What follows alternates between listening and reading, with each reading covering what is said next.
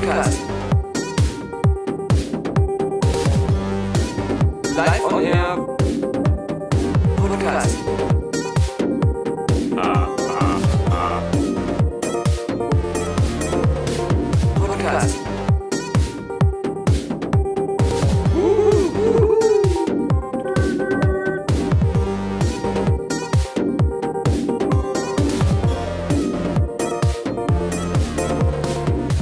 Böller haben sie uns verboten, damit wir niemanden verletzen, aber Podcasten ist zum Glück noch erlaubt an Silvester und wir versuchen niemanden zu verletzen, Tobi Erdmann. Kannst du mir das versprechen heute?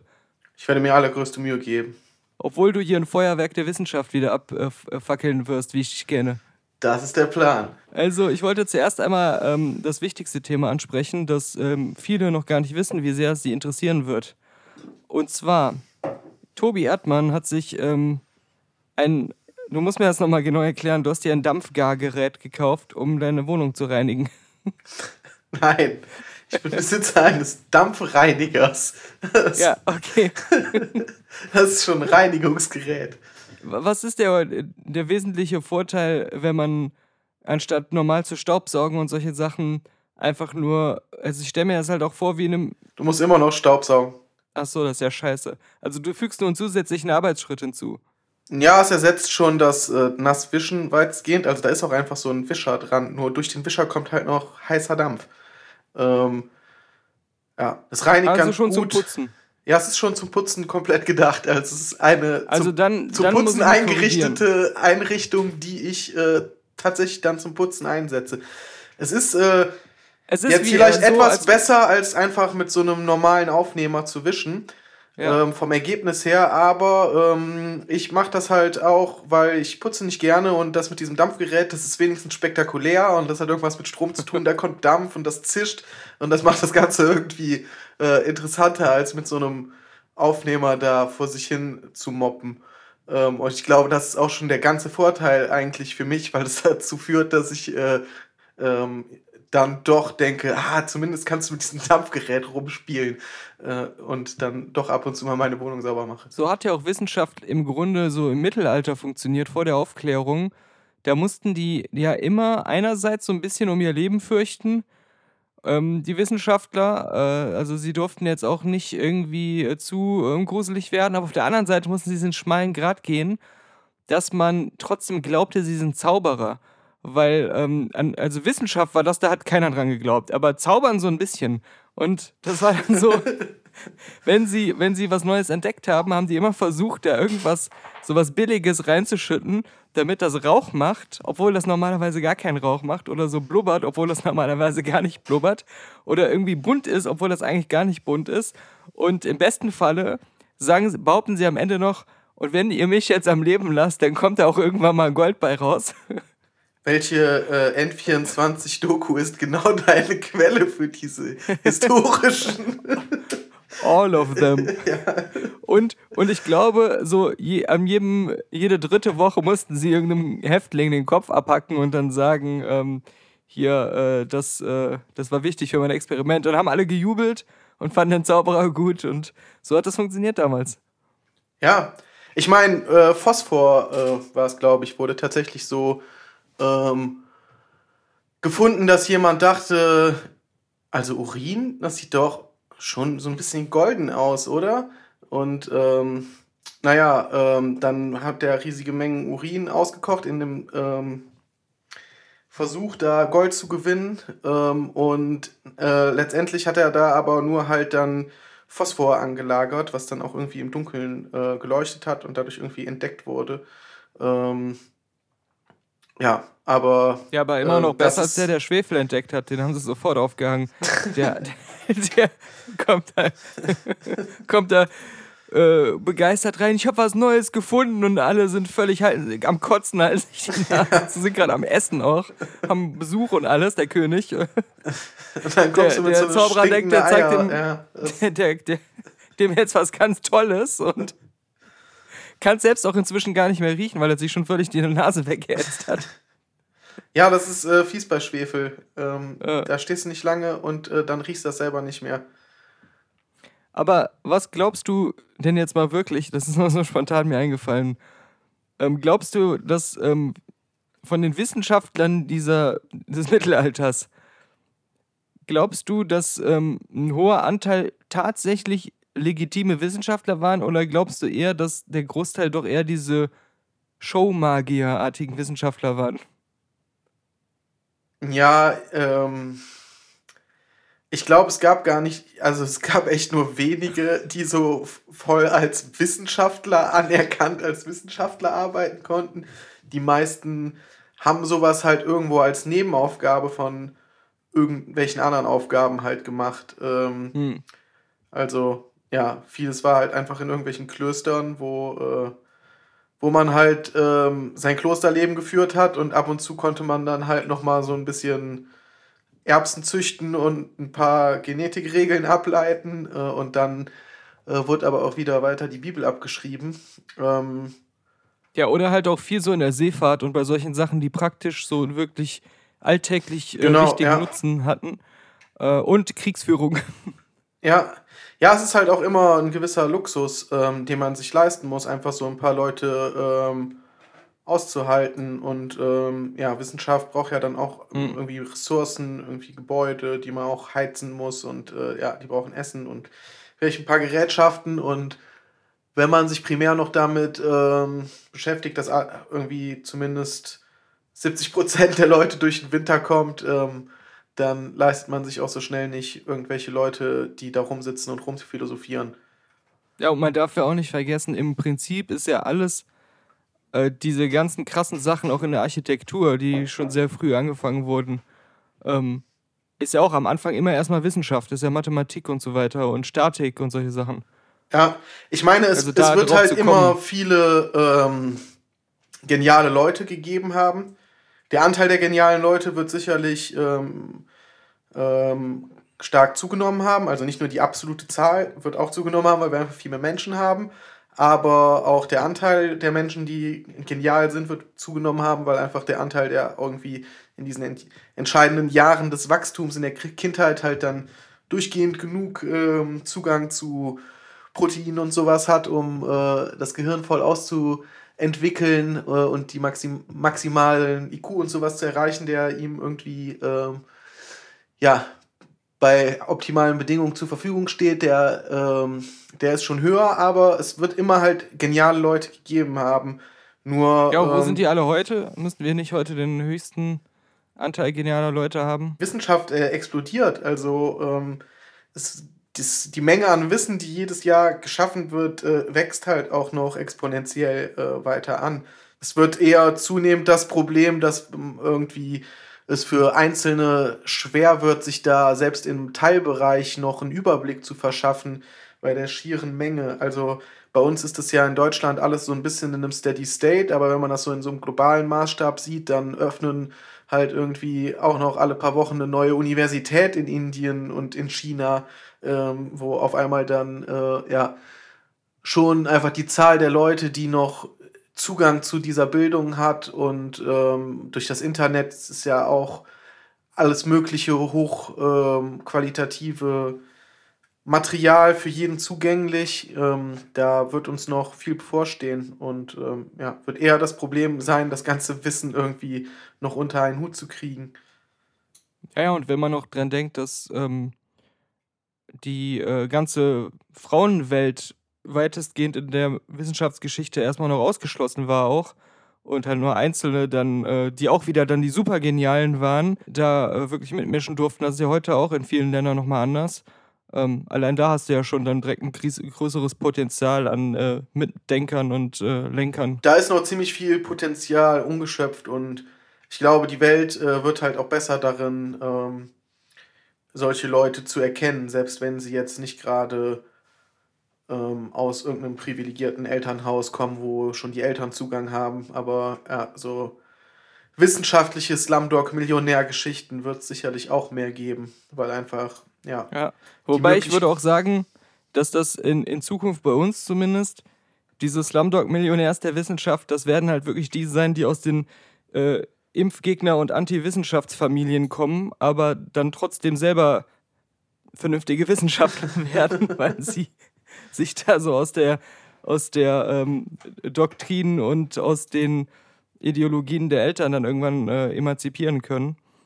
Ähm, das werden so die, die neuen Geschichten dieser Art sein, glaube ich. Ja, da wir das in Deutschland ja auch äh, vielleicht aus auch guten Gründen nicht so optional machen, wer auf welche Art von Schule geht und man sich auch nicht Mhm. so einfach seine Privatschule mit seinen eigenen Vorstellungen aufbauen kann, haben wir ja zumindest immer noch ein bisschen Schutz dadurch, dass äh, ja alle Leute mal halbwegs durchmischt äh, in der Schule auch anderes sehen.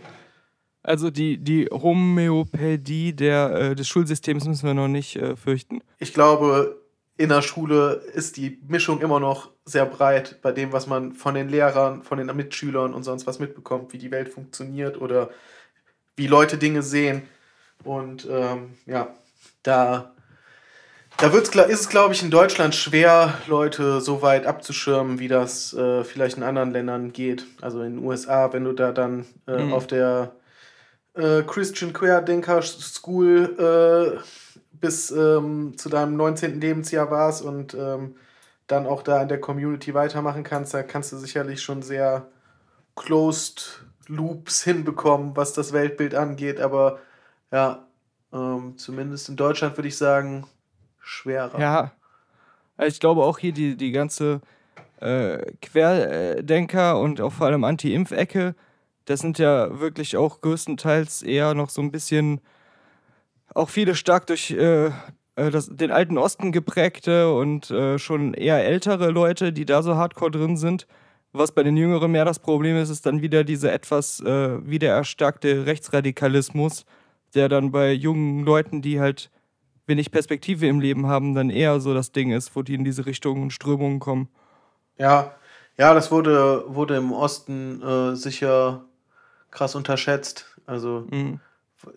Wie ähm, man hätte halt auch einfach mal die Stasi-Akten ein bisschen früher da lesen müssen. Die äh, Steht den, da alles schon drin. ja, in den Medien haben die halt äh, ja immer gesagt, es gibt keine Rechtsradikalen in der DDR. Ähm, aber der Stasi war ja äh, klar, dass sich da schon so eine krasse Subkultur entwickelt hat, die halt auch, ähm, ja, ich meine, in, in den ähm, amerikanischen Gefängnissen und letztendlich war die DDR ja auch ein Großgefängnis, äh, haben sich ja auch die Gangs und die Aryan Brotherhood und so als ähm, Gegenpol zu äh, den mexikanischen Gangs und sowas aufgebaut. Und wenn du in einem Staat lebst, äh, der dich Wo so die einsperrt, Kartellleute so sagen, der Clan, die sind mir zu krass. Nee, aber wenn du in einem Staat eingesperrt wärst, der sich halt äh, in, in, mit allem davon definiert, dass er halt äh, links ist, dann äh, ist es halt für manche vielleicht ein logischer Schritt zu sagen, ich bin so rechts wie geht. Aber gut, ähm, Zur das, Wissenschaft. Äh, keine. das vor allem noch so ein bisschen auch die, die, äh, die, so ein bisschen das Trauma des vergangenen Corona-Jahres und ähm, so, so Reste davon, die gerade noch so im, im Gedächtnis rumschwirrten. Aber eigentlich wollen wir ja heute die Silvesternacht nutzen, um äh, im letzten Podcast, wo wir jetzt schon diese Konstellation haben, das ist ja einmalig. Mein Idealtag, den letzten Podcast zu veröffentlichen, ist ja generell immer freitags. Das ist aber viel zu oft einfach aus terminischen Gründen nicht möglich gewesen. Aber jetzt, man hat da ein bisschen äh, Urlaubszeit, äh, in Berlin schon vor, et etwas voraufgenommen mit den Leuten da, konnte ich an Heiligabend, weil das ein Freitag war, den letzten Podcast veröffentlichen. Und der nächste Freitag ist Silvester, also besser geht's nicht. Und äh, mit dieser ganzen Begeisterung, äh, wie gesagt, als Ersatz fürs Feuerwerk gibt es heute den äh, wissenschaftlichen Rückblick auf. ähm, vielleicht noch zum Feuerwerk wollte ich noch was sagen. Zu dieser zu, zu was? Debatte. Du wolltest was sagen zu Zauberern aus dem Mittelalter? Genau, nein, zum Feuerwerk. Ähm, ma- ma- man sieht äh, irgendwie immer so viel zu Leuten, die sagen, ich will wieder böllern und Böller muss sein. Und äh, dann ähm, gibt es halt Leute, die sagen, ja, Böllern ist schlecht und äh, jetzt hier Schluss mit Spaß. Aber irgendwie höre ich immer wenig zu den Alternativen. Und wenn man äh, zum Beispiel in China und anderen asiatischen Ländern äh, guckt, was schon für geile Shows am Himmel mit halt koordinierten Drohnenschwärmen geht, an die halt LEDs geschraubt sind. Ähm, Aber das sind in Wirklichkeit Kriegsübungen, das weißt du. sind für den Westen bedrohliche Kriegsmanöver, die sie da üben. Mit ihren scharfen Laserwaffen und diesen, diesen Drohnen, die so fliegen können, dass die für irgendwelche blöden US-Kampfjets wie UFOs aussehen. Ja, aber vielleicht sollten wir dann auch langsam anfangen, zumindest mal an Silvester das zu üben, irgendwas Koordiniertes stimmt. mit Drohnen an den Himmel zu bringen. Und wenn es Ja. dann noch äh, gut aussieht und blinkt, ähm, dann Ja, ja. ja. Aber ich sage auch immer wieder, vielleicht sollten wir lieber uns gar nicht auf diese Drohnen und Robotik und so konzentrieren, was die Kriege der Zukunft angeht, sondern lieber darauf setzen, die besten Hacker der Welt zu haben. ja. Weil wir dann auch automatisch die größte Drohnenarmee haben werden. EMP-Schläge ähm, kennt man auch schon länger. Also Ja, ja. Ähm. Das, das stimmt, das, das, wir kennen das als Videospieler. Ja. Aber ich denke, die echten Generäle kennen das nicht. Und dann ist am Ende hier so die, die geballte Videogaming-Kompetenz der Grund gewesen, warum die chinesische Roboterarmee nicht einen Soldaten schafft, umzubringen. so ganz unbesiegbar sind Drohnen auf jeden Fall nicht. Also es gibt auch schon einfachere Wege, irgendwie dagegen was zu tun. Ähm, Ja. Aber ich, ich, ich muss auch sagen, wenn ich an Drohnen denke, dann denke ich auch immer so weniger an sowas wie, die, die treffen sich dann irgendwo auf einer großen Wiese oder in der Wüste und schießen sich dann gegenseitig kaputt. Die stehen halt so Sachen- neben die Spieler, also die Soldaten, die jeweils die Drohnen kontrollieren, stehen halt auch wie bei so Modellflugwettbewerben einfach nebeneinander mit so einem riesen Controller am Bauch und fliegen Ja. ihre Drohne und äh, Ja, aber wenn ihre Drohne stirbt, müssen sie sich umbringen. So, das, sind, das ist die Ehre, die Ehrenkodex des Kriegs dann. nee, aber die. Ich denke da noch mehr an so Sachen, oder weiß noch geiler wäre, wär, wenn man sich darauf einigt, dass man ähm, die Drohnen alle so ähm, ausstattet und so kämpfen lässt, wie zu Zeiten von Napoleon oder sowas. Dass man sich immer auf so, ein, so eine Jahreszahl einigt und dann muss jeder in diesen Cosplay kommen und dann ist das eigentlich auch so ein Lab. Ja, Cosplay-Lab-Kriege äh, könnten, denke ich, viele, viele Probleme lösen. Das, äh, Ich wollte gerade sagen, wir lachen hier so darüber, aber eigentlich ist das doch voll die gute Idee, wie man human um Sachen streiten kann als Länder. Also, ja,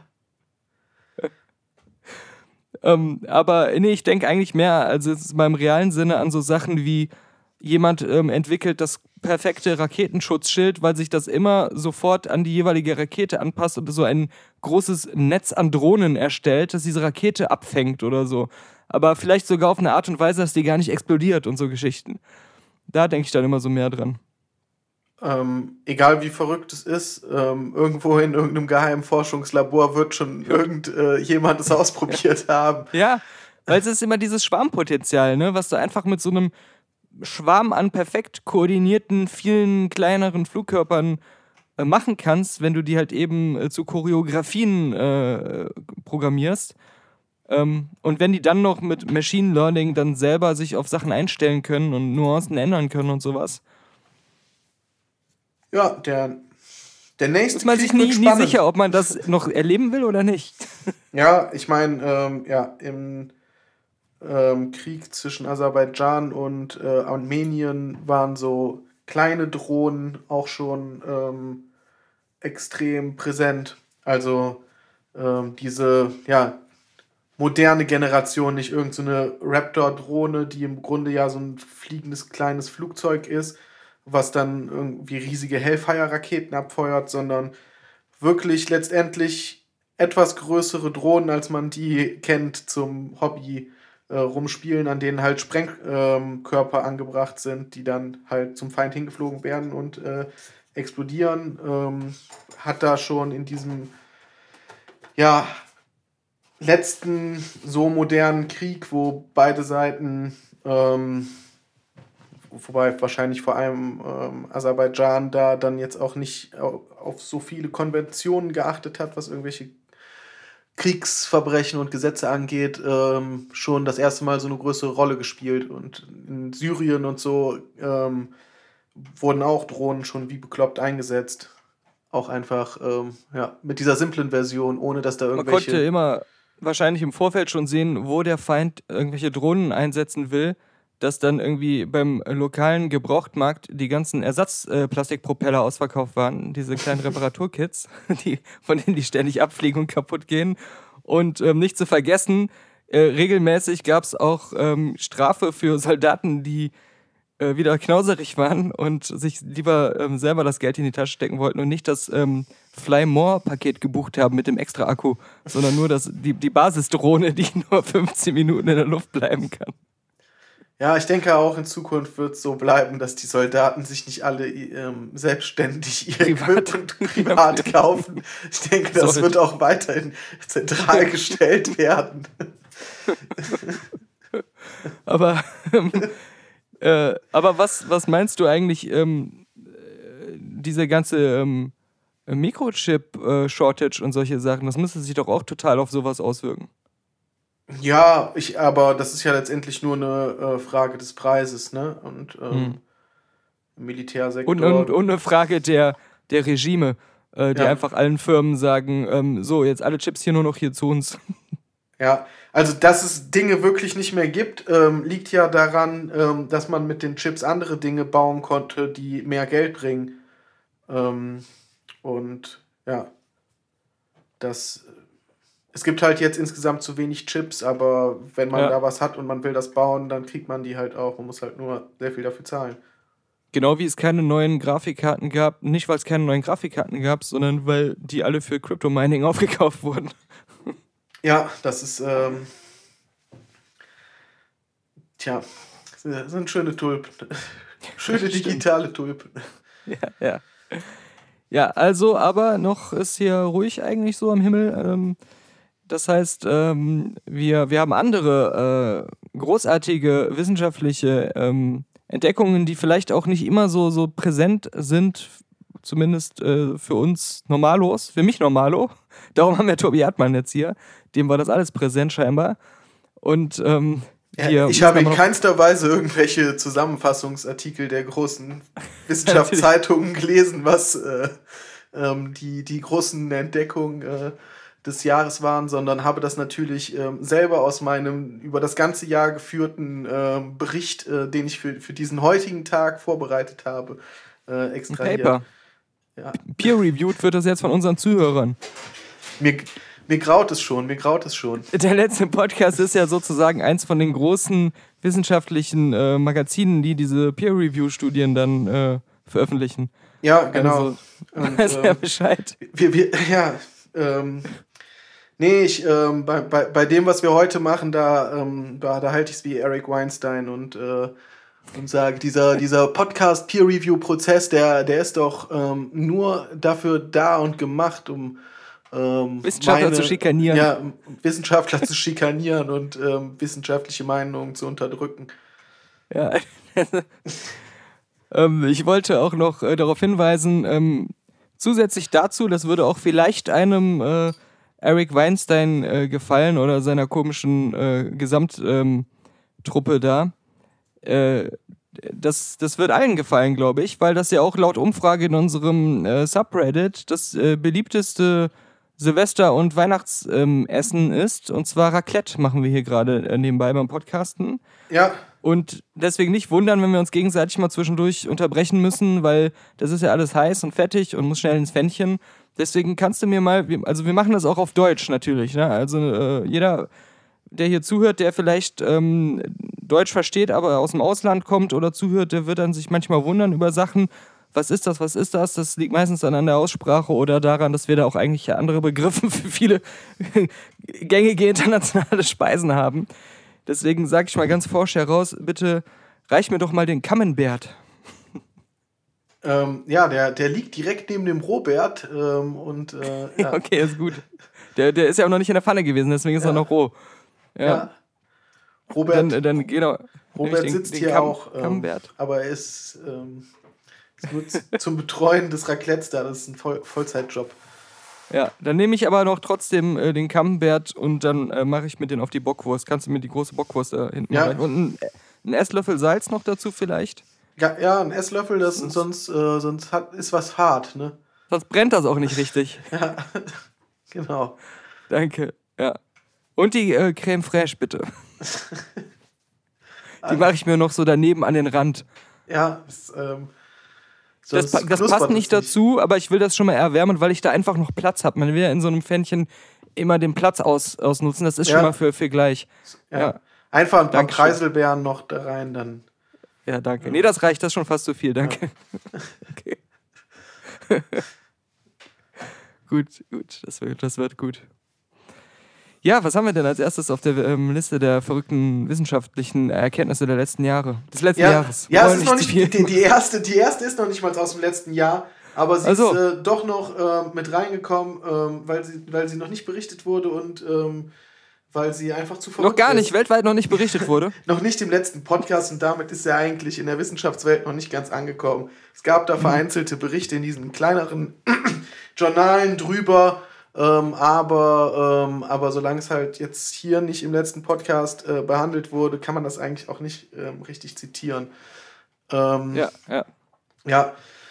Und zwar ähm, wollte ich das einfach nur kurz erzählen, weil es so eine äh, verrückte Geschichte ist und äh, vielleicht sogar ein paar Hörer ähm, Ding, Worte hören, wo sie denken, die habe ich doch schon mal gehört.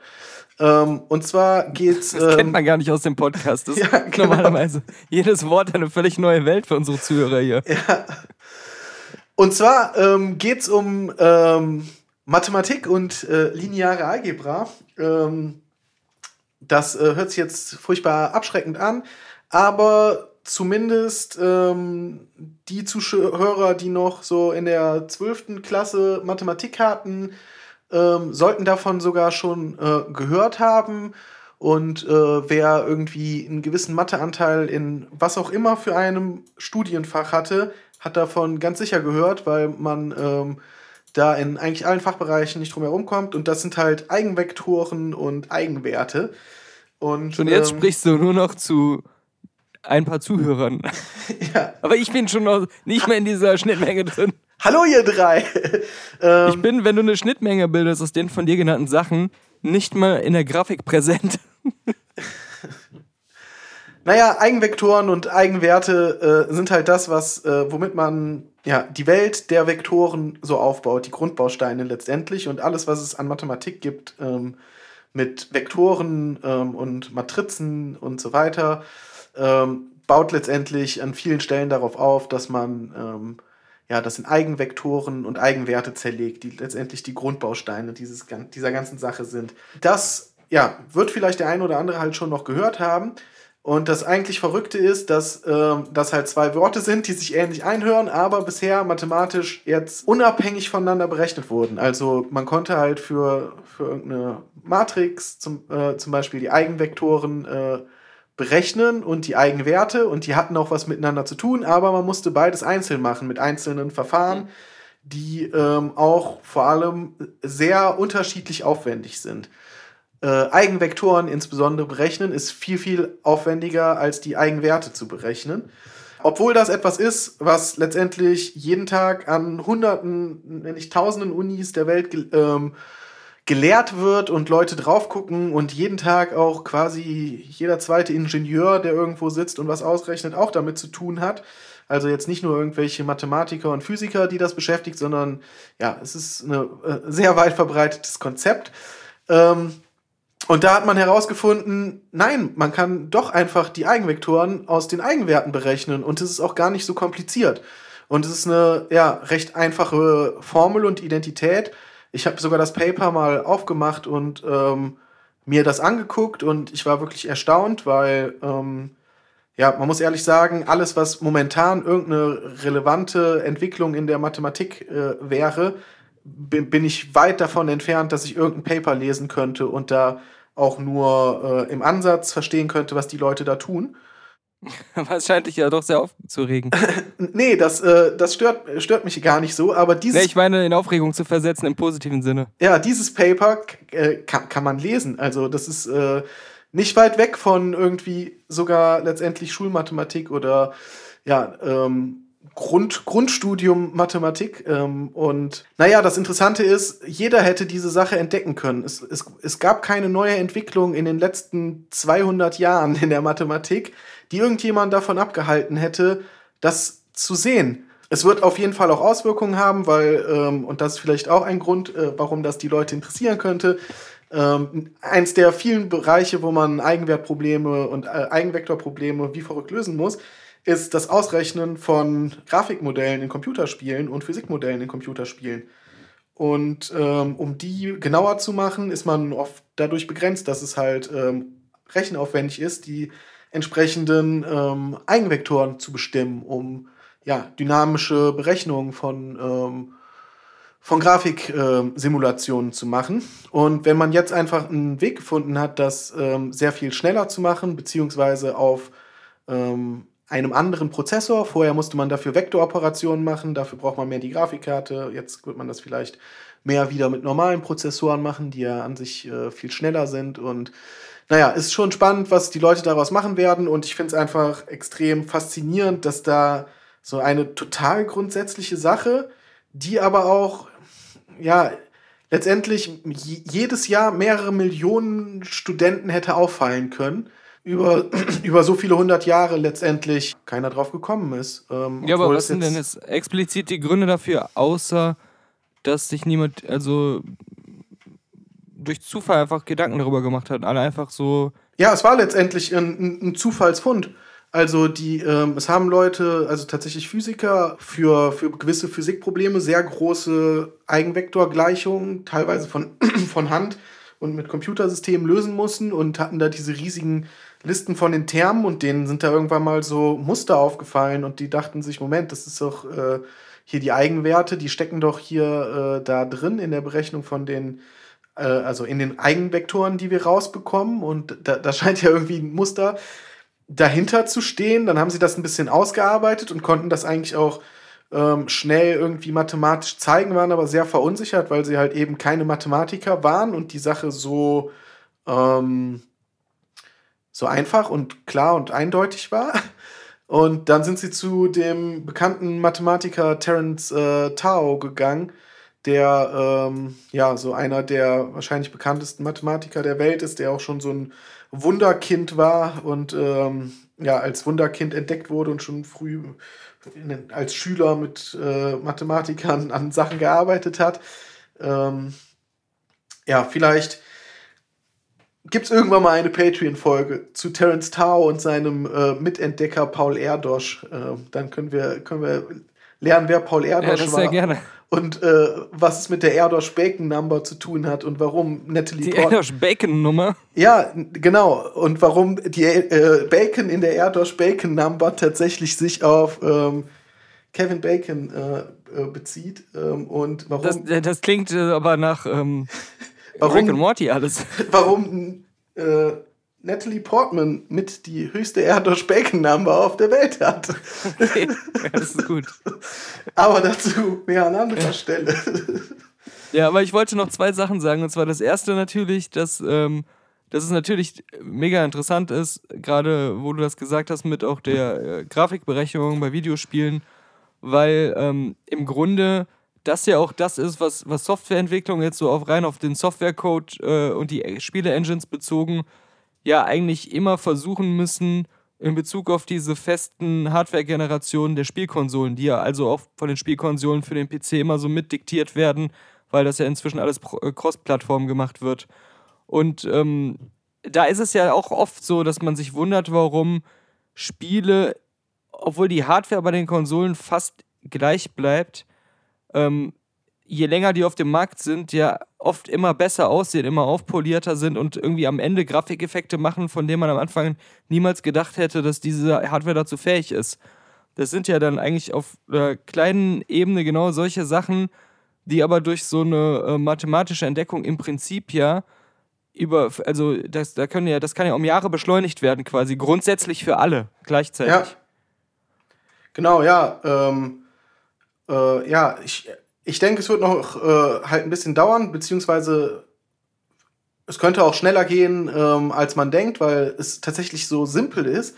Also da, da wurde jetzt nicht irgendwie mit krasser Mathematik irgendwas äh, noch bewiesen, wo man vorher keinen Zusammenhang gesehen hat, sondern es ist an sich ein super simpler Zusammenhang zwischen. Ja, das ist auch so eine typische Machine Learning-Sache, wo du halt irgendwie eine, äh, die, die Regeln von einem Spiel irgendwie der AI beibringst die spielt dann immer wieder hier dein, dein Go oder dein Schach oder so.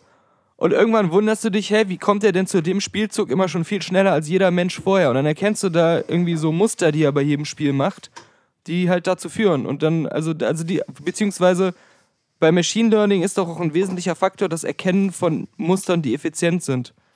Ja, ja, du, du hast recht. Also das Problem ähm, könnte ich mir gut vorstellen, dass die jetzt noch Glück hatten und äh, in ein paar Jahren alle diese äh, Low-Hanging Fruits äh, in einem Jahr von irgendwas von Google abgefrühstückt werden. Ähm, warum äh, kommen wir später auch noch zu bei einem anderen äh, Durchbruch des Jahres? Aber was ich auch wieder lustig fände, ist eigentlich, weil, weil, wenn, wenn das, wenn so, sowas jetzt zum Beispiel, ne? Wenn du jetzt eine KI hast, die darauf ausgerichtet ist, die soll immer bestimmte Arten von Matheaufgaben berechnen und versuchen, die so gut es geht zu berechnen, ne?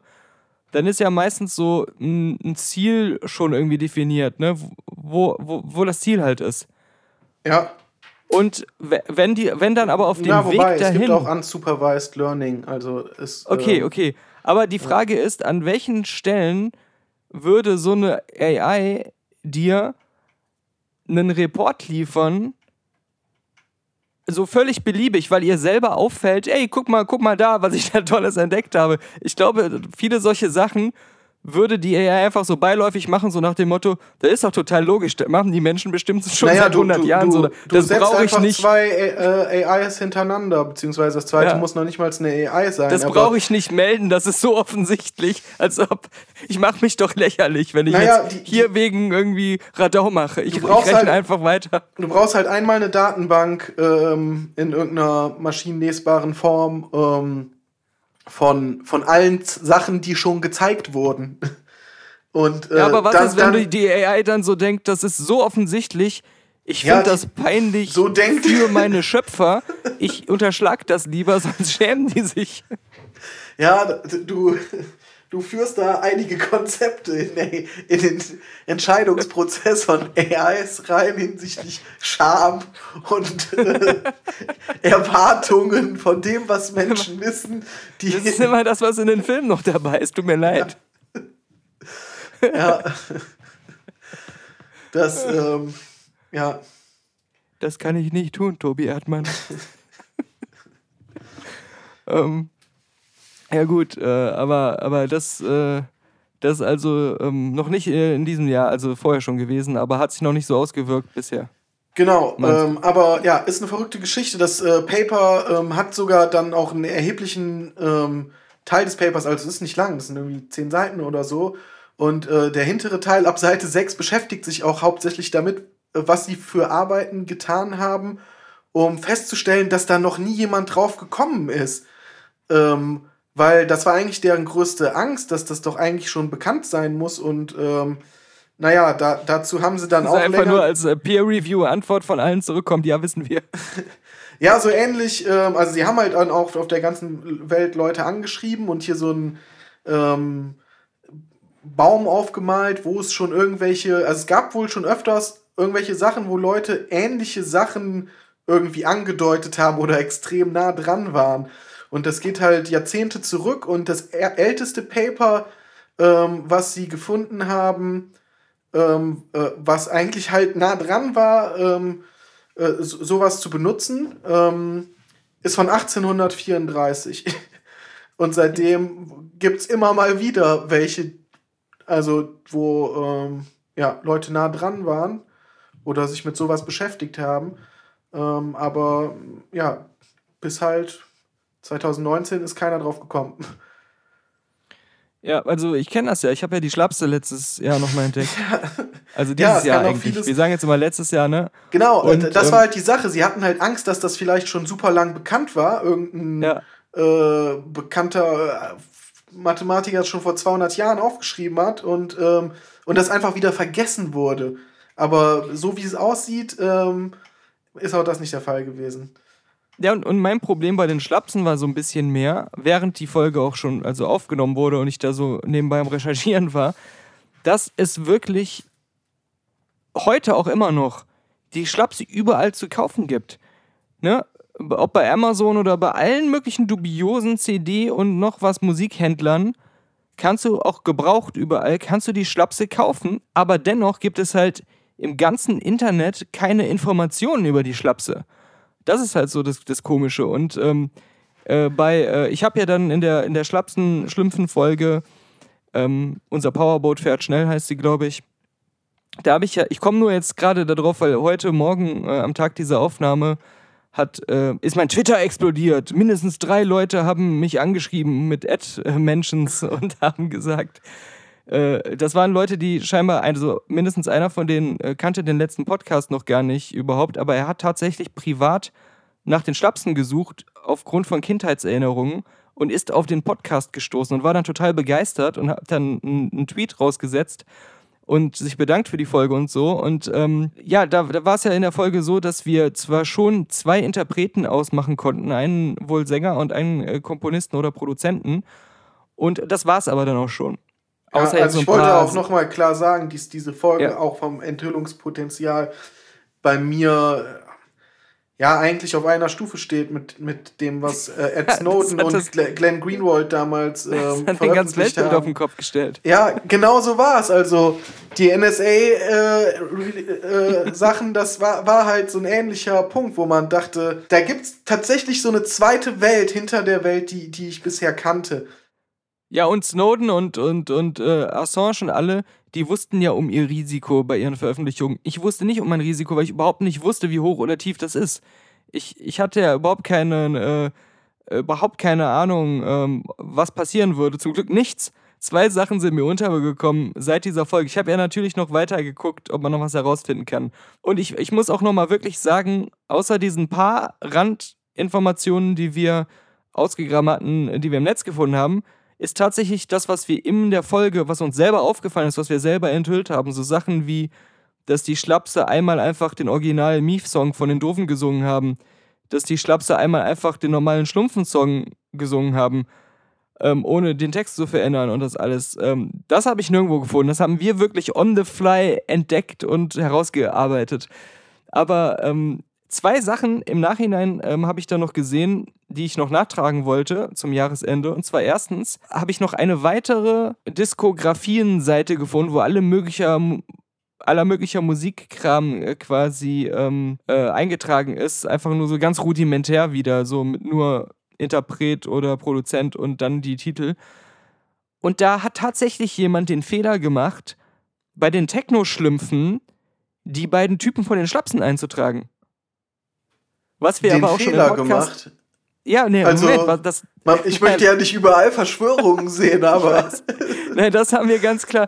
Alle anderen Quellen, die es gibt und auch die alle seriöser sind als diese komische ähm, Sub-Zero Google ähm, irgendwo ganz unten Seite, ähm, die haben alle auch bei den Schlümpfen irgendwo Interpreten und, und so ähm, genannt. Also das heißt, ähm, da gibt es kein Vertun, ja. Ich wollte übrigens Aber- noch was äh, dazu sagen über deine Verwunderung darüber, dass es, ähm, ähm, dass es so wenig Informationen gibt, aber es immer noch erhältlich ist. Ne? Mhm. Da glaube ich, es ist plausibler, als man denkt, weil ähm, der Hintergrund der Schlapsen muss ja ganz klar sein, also vor allem so wie damals die Musikindustrie als sehr geschlossener Club ja funktioniert hat. Da waren zwei Typen, die waren in der Musikindustrie irgendwie aktiv, so wie es anhört, sich anhört, wahrscheinlich auch nicht wirklich als Musiker, sondern irgendwo einer, keine Ahnung, hat gestaubsaugt im Stu Tonstudio oder so. Ja, oder einer von denen hat so ein kleines Tonstudio, wo halt irgendwelche Leute immer für Geld Aufnahmen machen, wo dann halt irgendwie so ein Gunter Gabriel auch sein ganzes Album an einem Nachmittag aufnimmt für eine Tasse Kaffee. Ja, und ich kann mir auch vorstellen, dass zumindest, also vielleicht hatte einer irgendwie schon Zugang, also oder zu tun mit Musikproduktion und der zweite wird aber irgendwas komplett im Vertriebsbereich gemacht haben. Ähm, und darum gibt es das heute auch noch halt im Vertrieb, weil das halt irgendwo Okay, ja. Teil geworden ist von irgendwelchen Katalogen und so weiter, die dann rechtemäßig weiterverkauft wurde. Weil es ist ja offensichtlich, dass irgendjemand ähm, jetzt ohne Willen ein großartiges Werk zu schaffen oder etwas weiterzuentwickeln gesagt hat, Moment, da gibt es total die Lücke. Das ist nicht rechtlich geschützt, diese Sache ist nicht rechtlich geschützt. Ich kann all diesen Intellectual Property kom kombinieren und ich kenne noch den, den einen Kumpel hier, der hat halt Zugang zu einem Soundstudio. Das nehmen wir an einem Wochenende auf, da machen wir eine schnelle Mark. Und ähm, Es gibt ja auch zwei interessante Fragen bei dieser ganzen rechtlichen Sache. Erstens, haben die Schlümpfe den Originalsongs, die sie da schlumpfartig gecovert haben, in irgendeiner Form Lizenzgebühr oder so zahlen müssen oder um Erlaubnis fragen müssen? Oder ist diese Abwandlung, auch an der Musik, ist das alles schon so als Parodie zu werten, dass sie damit durchgekommen sind, das einfach so machen zu können. Ich denke, denke nicht. Also die Rechtslage, also gerade damals noch, es, es gab ja diese ganzen Prozesse zwischen Moses Pelham und Kraftwerk ähm, mit diesem Recht auf Sampling und so und Warum kennst du dich eigentlich jetzt schon wieder selbst mit solchen Themen so im Detail aus, aus dem Stegreif? Lesen, lesen zu viel Zeitung. Aber ähm, da ging es ja ähm, da, äh, schon nur um wenige Sekunden von irgendwelchen Samples und so. Ähm, und letztendlich, also äh, wurde ja am Anfang, in letzter Instanz Mhm. hat der Moses Pelham, glaube ich, recht bekommen, aber ähm, anfangs hieß es halt immer, nee, das ist, äh, das kannst du nicht einfach machen. Und ähm, ja, diese. Ja, aber hat er, hat er da so Samples quasi unverändert bei sich eingebaut? Ich glaube, ja, schon teilweise. Weil die, ja. die Schlümpfe haben ja selbst bei der Musik alles so verquietscht und neu gemacht, dass eigentlich die Melodie zwar Aber irgendwie zum Beispiel noch erkennbar Noten ist. darfst du auch nicht einfach so verkaufen, ohne dafür Ja. irgendwelche Lizenzgebühren zu bezahlen an die äh, Leute. Aber sagen wir mal, sagen Sie mal, sagen wir mal, Sie haben da dieses eine geniale ähm, Parodisten-Schlupfloch, was vielleicht sogar nur bei Kindermusik gilt oder so. Irgendwie Ja. so ein Quatsch, ne? Ja, so, sowas dann- könnte ich mir halt richtig gut vorstellen, dass da halt eben dieser eine Ja. Typ aus der Rechtsabteilung oder Vertriebsabteilung dachte, Moment mal, das gilt doch, aber nicht, wenn ich die Schlümpfe kopiere. Ähm, und ja, Ja, also, also ich meine, wenn, wenn schon bei den Schlümpfen das der Fall war, ne? Im Umgang mit den Originalliedern, die die auf die Art gecovert haben, ich glaube, die Schlümpfe ja die werden Schl- Lizenzgebühren Schlapse- bezahlt haben. da, dann sind ja die Schlapse sowieso fein raus. Ja, ja, ja. Also das ist nur so das einzige Szenario, was ich mir vorstellen kann. Was ich mir überhaupt nicht vorstellen kann, ist, dass die Schlümpfe äh, die Songs lizenziert haben oder vielleicht, dass auch Songs waren, die irgendwie mit dem eigenen Plattenstudio äh, einen Deal mit denen im Studio hatten oder so und dann da mit äh, verdient haben. Und, und die Schlapse dann einfach selber auch mit der Nummer durchkamen, das trotzdem zu machen. Also ist zwar jetzt üble Nachrede vielleicht, aber die, die Schlapse haben, wenn, wenn einer nichts bezahlt hat an irgendwen, dann sind das die Schlapse. Das kann ich dir sagen, weil sonst rentiert sich ja für die gar nichts. Ja, ja, da gehe ich auch von aus. Also mutmaßlich. Allegedly. Aber eine andere Sache, die ich eigentlich noch sagen wollte, ist ähm, äh, diese eine Entdeckung, dass jemand da irgendwo die von den Schlapsen als Interpreten bei den Schlümpfen eingetragen hat und Produzent. Aber die andere Sache ist, ich habe gestern erst sogar ähm, einen Tweet gefunden, einen uralten Tweet von jemandem, der 2017 geschrieben hat, mein Traumberuf ist Musikproduzent für die Schlapse. Daraufhin haben, hat jemand anders geantwortet und dann haben, sind sie darauf gestoßen, weil sie sich auch dann gefragt haben, in diesem, unter diesem Tweet von 2017, ähm, wer die Schlapse überhaupt gemacht hat, wer das überhaupt war, dieser Musikproduzent. Und auch die haben diesen, ähm, keine Ahnung, so und so Quast oder wie der hieß, gefunden, den ich auch gefunden hatte. Ja. Und dann, ich habe ja, bei, als ich den bei Google dann gesucht habe, um zu gucken, was, findet man den noch irgendwo, kann man den kontaktieren, habe ich ja auch als eine der ersten Sachen so eine Bauspargeschichte gefunden. Habe dann so gesagt, okay, das wird er nicht sein. Wer Die hatten weiß. damals auch diese Bauspargeschichte gefunden. Und zwar, die Seite gibt es, glaube ich, immer noch. Ist das irgendwie so eine komische, ich glaube, Schwäbisch Hall oder sowas Seite, aber wo er halt so für in irgendeiner Zweigstelle der Ansprechpartner ist. Also der Typ, der diesen selben Namen hat, aber vielleicht gar nicht der ist, von dem wir reden, wenn wir über die Schlapse reden. Aber vielleicht ist das ja doch. Dann haben die bei Twitter überlegt, ob sie da anrufen. 2017, haben sich aber wohl nicht getraut. Sie haben sich aber vorgestellt, wie es wäre, da anzurufen. Sind aber schon selber in ihrer eigenen Fantasie daran gescheitert, dass am anderen Hörer derjenige sagt, warum möchten Sie das wissen? Und sie dann zu viel Angst hätten, weiter zu fragen. Und da endet, glaube ich, dann diese Tweet-Geschichte, aber ähm, das fand ich nur so witzig, dass, dass tatsächlich da irgendwo 2017 schon mal was bei Twitter jemand geschrieben hat drüber. Ähm, Ja, es- also ist eigentlich das gleiche wie mit diesem Beweis, worüber wir gesprochen haben. Die Wahrheit lag eigentlich schon in der Luft. Jeder hätte sie entdecken können, aber Ja. es gab auch schon immer mal wieder Punkte, wo jemand nah dran war, aber den letzten Schritt, den, den bist halt dann erst du gegangen. Ja, ja. Mal gucken, vielleicht ergibt ja das nächste Jahr Neues über die Schlapse oder vielleicht ähm, versuche ich mal irgendwo in Erfahrung zu bringen, wie das mit den Rechten ist. Vielleicht kann man wenigstens das mal aufklären. Vielleicht organisieren wir auch ein sehr ein großes Benefits ähm, Re Reunion-Konzert der Schlapse, Genau. wo alle Podcast-Hörer hinkommen. Zu einem Das, da, aber da, vielleicht kommt es dann wirklich ans Tageslicht, dass es doch dieselben Leute sind. Und dann müssen die so eine Miley Cyrus-Nummer machen. So, die Schlapsen und die Schlümpfe dürfen nie gleichzeitig auf der Bühne sein. Wir müssen die Leute immer ablenken und die Kostüme wechseln. Ja, aber äh, ich hatte, was hatte ich gerade noch? Ah ja, ähm, aber es, es hatte auch noch aufgrund diesesjenigen, der mich angeschrieben hat bei Twitter, weil er ähm, die Schlapse gesucht hat und dann den Podcast gefunden hat, hat mich dann ein Ex-Golem-Kollege, der das wiederum gesehen hatte, wahrscheinlich in meinen Retweets, kommentiert und meinte, er hört jetzt auch die Schlapsen-Folge und er hat auch irgendwie selber irgendwelche Musikbusiness-Hintergründe. Das habe ich noch so im Hintergrund oder im Hinterkopf. Oder der kennt sich zumindest, ist halt so ein Musikkenner. Und der hatte angekündigt, er wird das zu Ende hören und würde sich dann nochmal melden. Und das klang so verheißungsvoll. Er hatte auch nochmal nachgefragt, habt ihr denn bis zum Ende der Folge auch herausgefunden, wer dahinter steckt? Und äh, der, aber ich habe da noch nicht zurückgehört. Aber vielleicht hat er ja auch äh, Informationen. Ja, während zum Beispiel angehört. irgendein Musikverlag ähm, äh, arbeitet, hat da eventuell ja auch einfach Zugang zu so Interpreten, Datenbanken und sowas, was besser Ja, gepflegt genau. wird. Ähm, Weil als, als du das eben meintest, äh, muss ich nämlich an den denken. Warte mal kurz. Weil er hat hier ges geschrieben, also die Art, wie er es formuliert hat, er meinte, hab bisher nur die ersten 15 Minuten gehört. Erklärt ihr das Phänomen dieser Rip-Offs noch und wer damit Geld, äh, Geld machte? Smiley.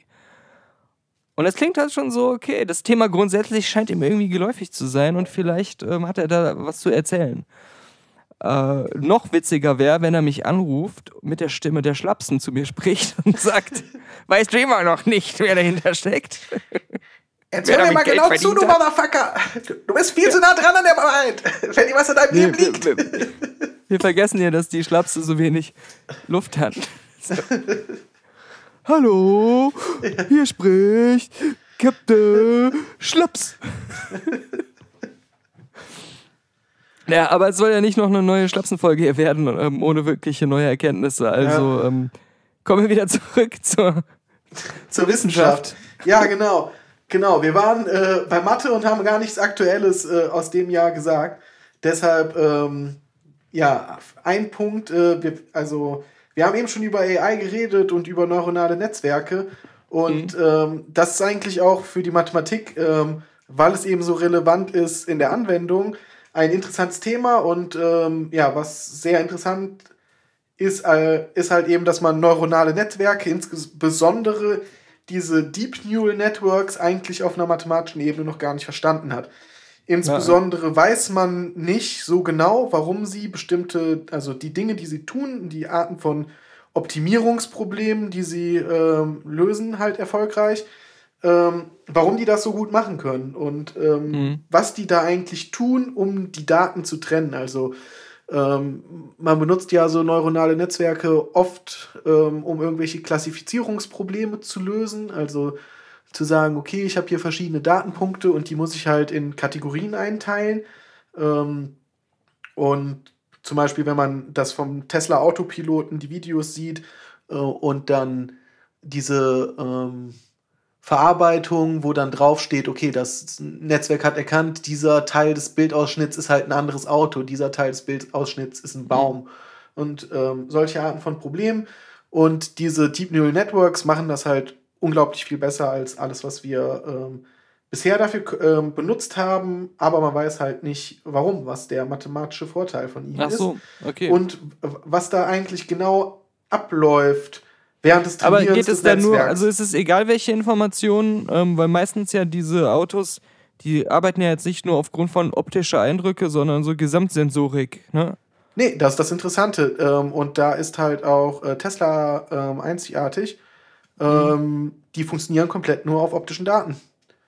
Die so. nehmen nur Kameras. Also die anderen nehmen halt noch dieses LIDAR, dieses äh, Nahfeldradar Mhm. und äh, ähm, andere äh, Sensoren, aber vor allem halt LIDAR und äh, Kameras kombiniert. Und ähm, Elon Musk sagt halt, ähm, nee, wir brauchen nur Kameras. Und ähm, Das andere stört nur und macht Konflikte. Mhm. Hat er. Ähm, Der Mensch fährt ja auch nicht nur äh, zusätzlich noch mit seiner Nase oder so. Genau, ja.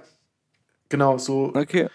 Ähm, ja, im, im Lex Friedman Podcast hat äh, Elon Musk zuletzt äh, dazu ein bisschen was erzählt. Ja, warum- kann ich ja einbetten, auch bei uns auf der letzten Website Genau, da erklärt er, dann. Ist ja warum ein äh, interessantes kein, Gespräch. kein Leader äh, gebraucht wird und warum es stört. Ähm, Also an dieser autonomen Fahren-Sache, ne?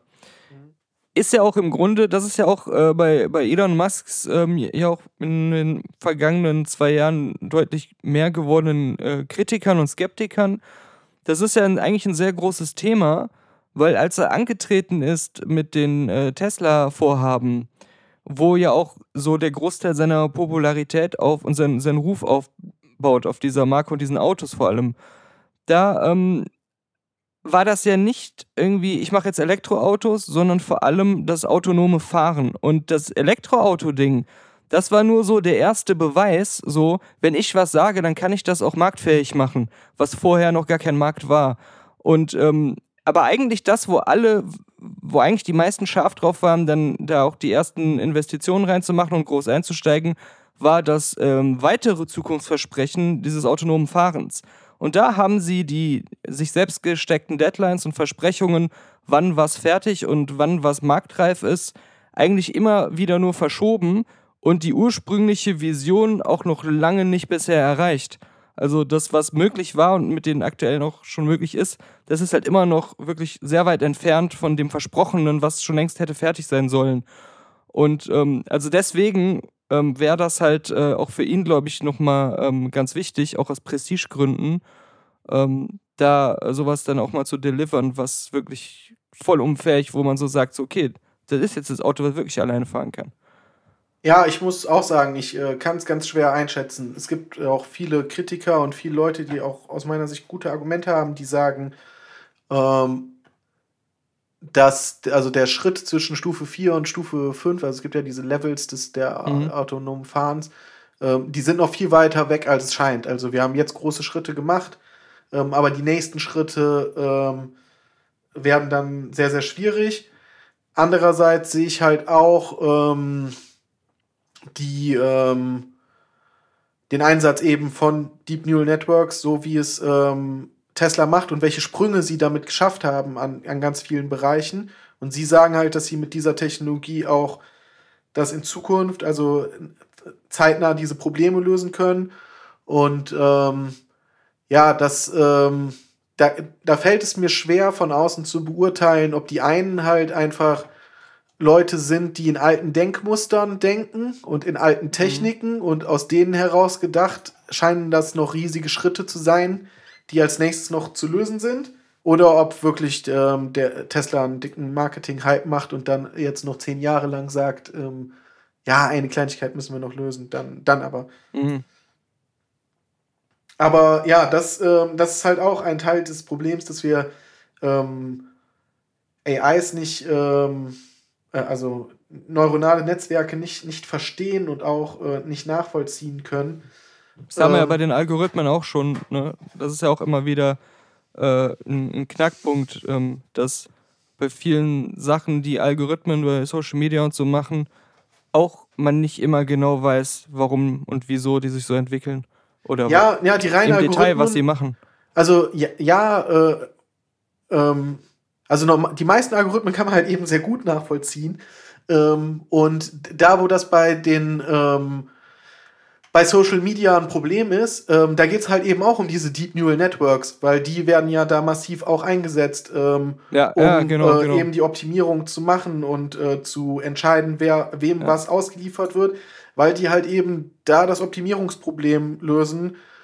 Wie ähm, maximiere ich die, die Zeit, die du vor dem Bildschirm in meiner Also App da ist verbringst? eigentlich dieses, diese, diese gängige Begriff Algorithmus schon längst nicht mehr das Angebrachte. um Genau, das weil ein wirklich zu Algorithmus ist ja. halt ja wirklich eine, eine nachvollziehbare Rechenanweisung. Algorithmus ist ja, Ja. ein Rezept, dem man folgen kann und dann kommt man halbwegs beim gleichen Ergebnis äh, wieder raus. Und ähm, das, also, ja, das ist bei den neuronalen Netzwerken, äh, die sind zwar auch insofern Mhm. deterministisch, dass man da wieder auf das gleiche Ergebnis äh, mit dem gleichen Input ähm, meist rauskommen würde im, im Rahmen von irgendwelchen Genauigkeitsproblemen, die es dann äh, gibt, das nicht ganz exakt gleich ist. Aber was die Entscheidung ist, auf welcher Grundlage äh, entschieden wird, ähm, kann man halt nicht, nicht nachvollziehen. Ne? Da fragt man sich halt so, okay, das, das Ding läuft jetzt und wir wollen oder können das auch jetzt nicht wirklich abschalten. Aber selbst wenn wir es jetzt wollten, dass Sachen in eine andere Richtung laufen, wüssten wir gerade nicht wie. Also. Naja, man kann dem. Naja, doch, man kann ihm halt andere Ziele setzen. Also, ähm, die AIs sind ja noch nicht irgendwie so in der Form, dass das irgendwelche Hive-Minds sind, äh, die uns einfach nur antworten. Die sich weigern. Äh, und, und, weigern, sondern wir tra trainieren ja schon diese Computerprogramme, bestimmte Probleme zu lösen und dabei irgendwas zu optimieren. Wie halt eben, wie lange hänge ich vor Facebook? Wenn ich jetzt das Ziel ändere und sage, ähm, das Ziel ist nicht nur, wie lange hänge ich vor Facebook, sondern wie glücklich äh, bin ich oder ähm, mhm kriege ich Selbstmordgedanken oder was man da sonst in letzter Zeit alles gehört hat. Ähm, und das auch in die Optimierung mit reinnehme, dann wird das äh, neuronale Netzwerk, auch wenn wir dann immer noch nicht verstehen, wie und warum, mhm. äh, wird es halt ähm, auch dafür ein gutes Ergebnis liefern. Und, ich muss das ähm, anders die, ähm, äh, formulieren. Ich glaube, dass also das eigentliche Problem ist, ähm, wie, wie kriegt man das hin, dass es halt ne, nicht so schlimm aussieht, dass Leute dann irgendwie Selbstmordgedanken kriegen und solche Sachen, aber dass sie trotzdem ständig vom Bildschirm hängen und dass sie trotzdem äh, uns viel Geld generieren und Werbung anklicken und ähm, äh, diese, diese ganzen Zusatzbedingungen, die man dann halt noch trotzdem beibehalten will oder Ergebnisse, die man dann immer noch haben will. Ja, äh, du sprichst da was Gutes an, was ich mich immer wieder frage, ähm, warum da auch nicht die äh, Investoren langsam irgendwie deutlich mehr Druck machen, weil es ähm, einfach dumm ist, äh, jetzt nicht selber das noch mitzugestalten, sondern zu versuchen, das maximal lange ähm, zu reiten, weil ähm, am Ende ähm, wird dann doch irgendwann mal gesagt, ja, jetzt hier Social Media abschalten oder irgendwelche stumpfe Regulierungen ähm, gemacht, die, die dann das Businessmodell wirklich gefährdet.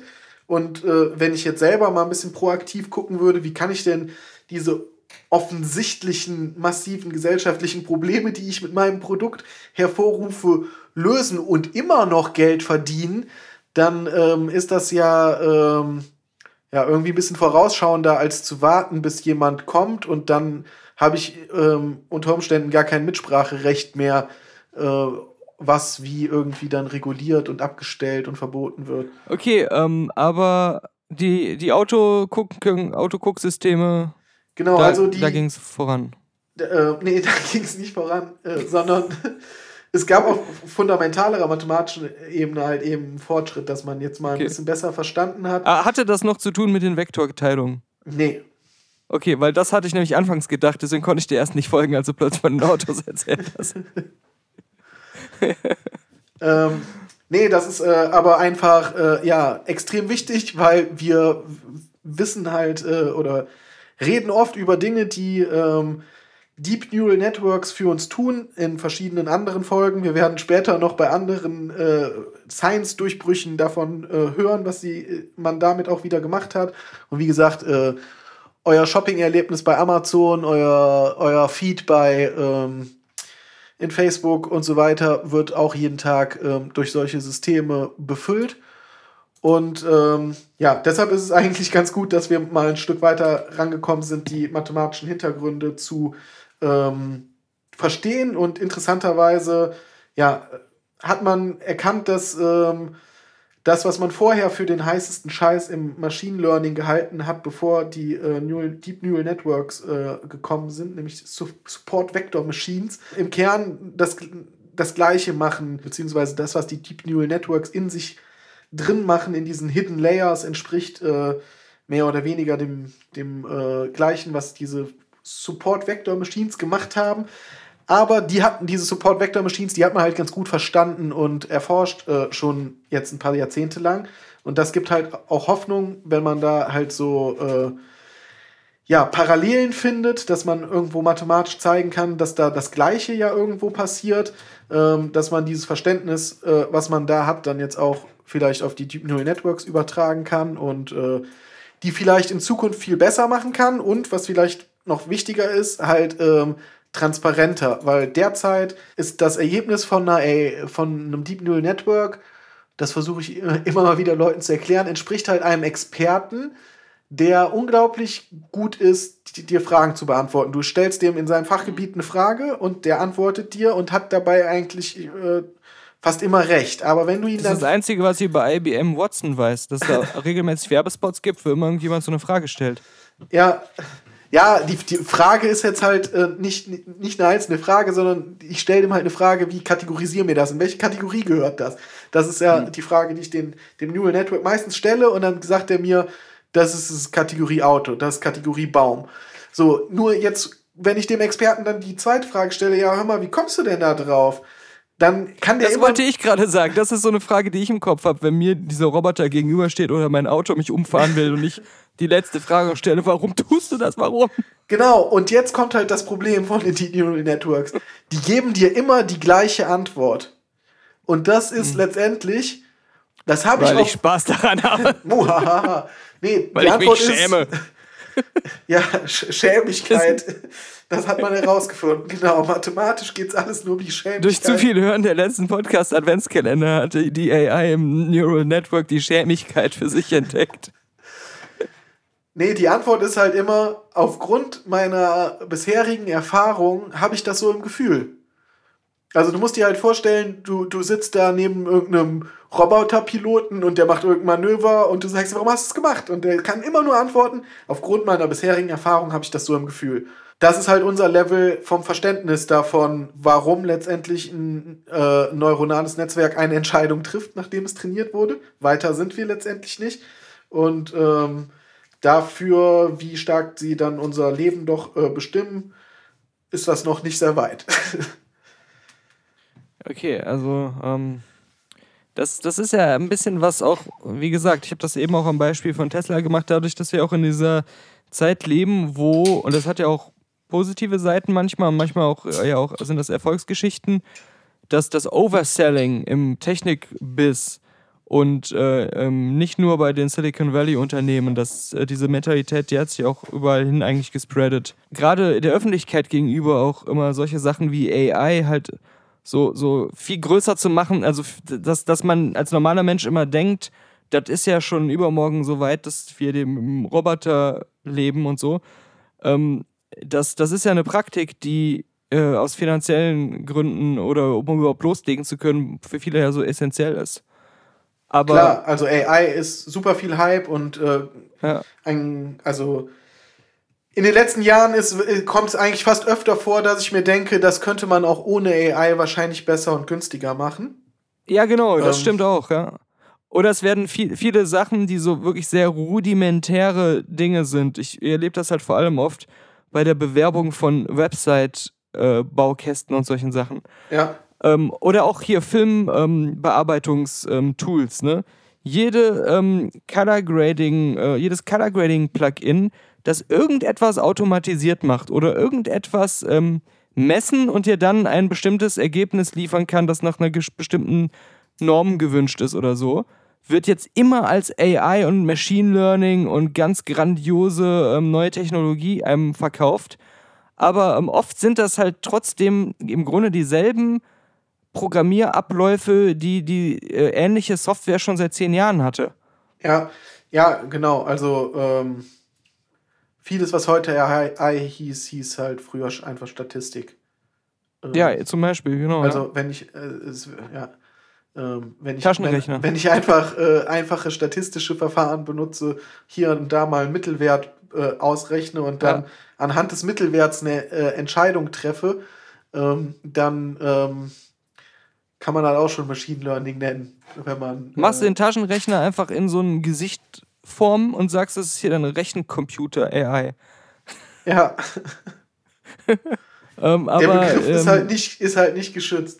Da machst du noch so einen blöden Sprachchip rein für 10 Cent und dann ähm, sagt er die Zahlen immer und dann ist es so, der kommuniziert richtig mit einem. Genau, aber meistens äh, ist die Antwort halt dann doch, ich habe dich leider nicht verstanden.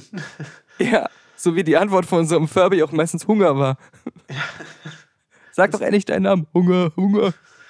Ja, wenigstens konnten diese ph- physischen Teile nicht wie die Tamagotchis in ihrem eigenen Code ersticken.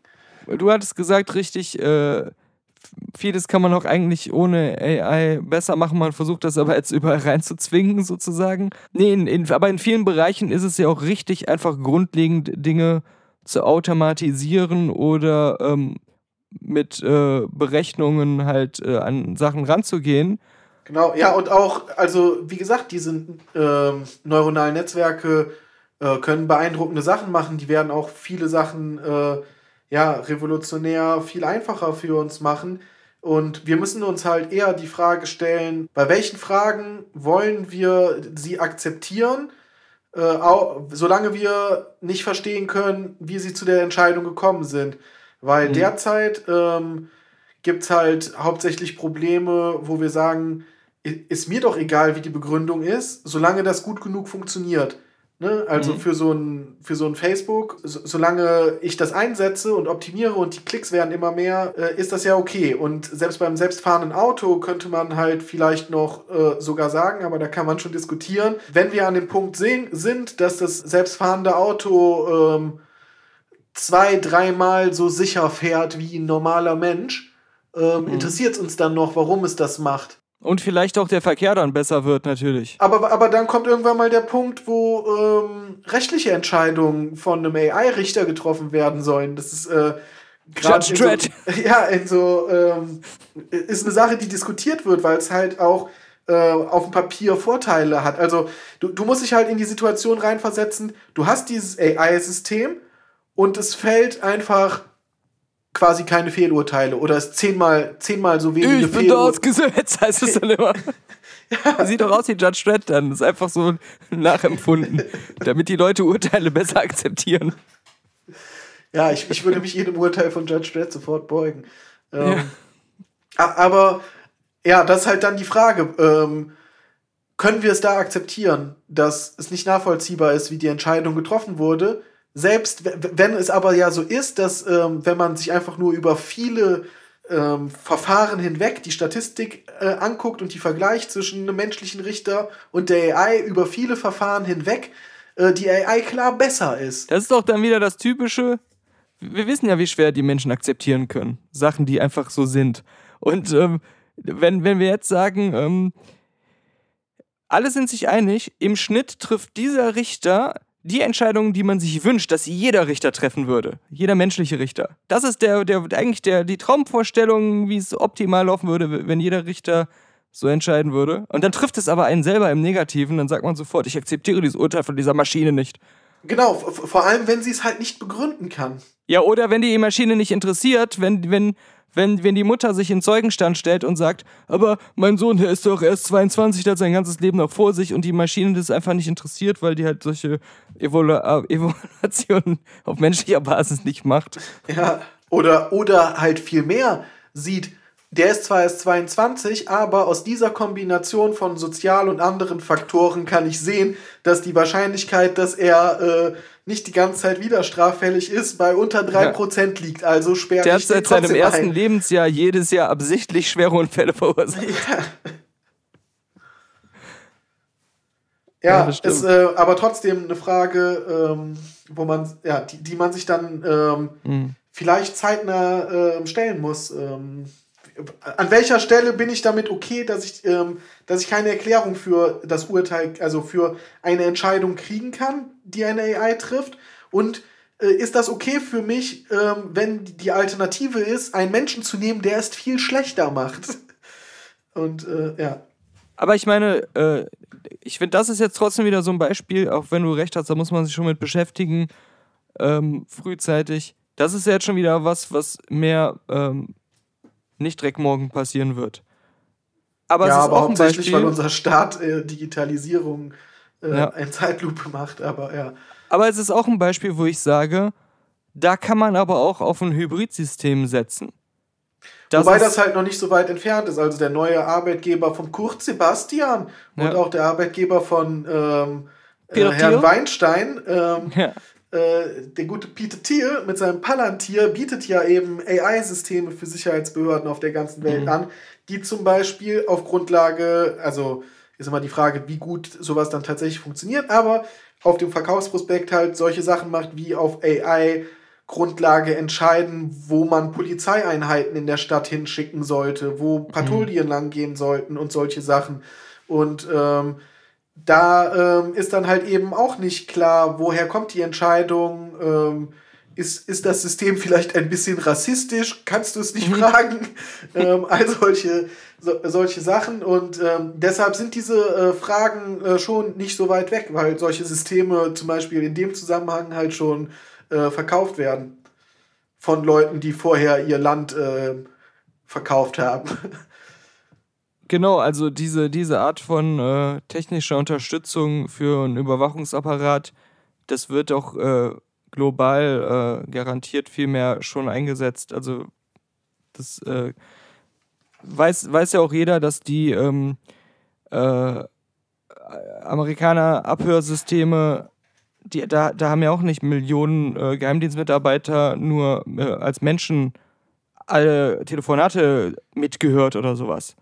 Ja, die NSA ist der größte einzelne Arbeitgeber in den USA für promovierte Mathematiker. Mhm. Ja.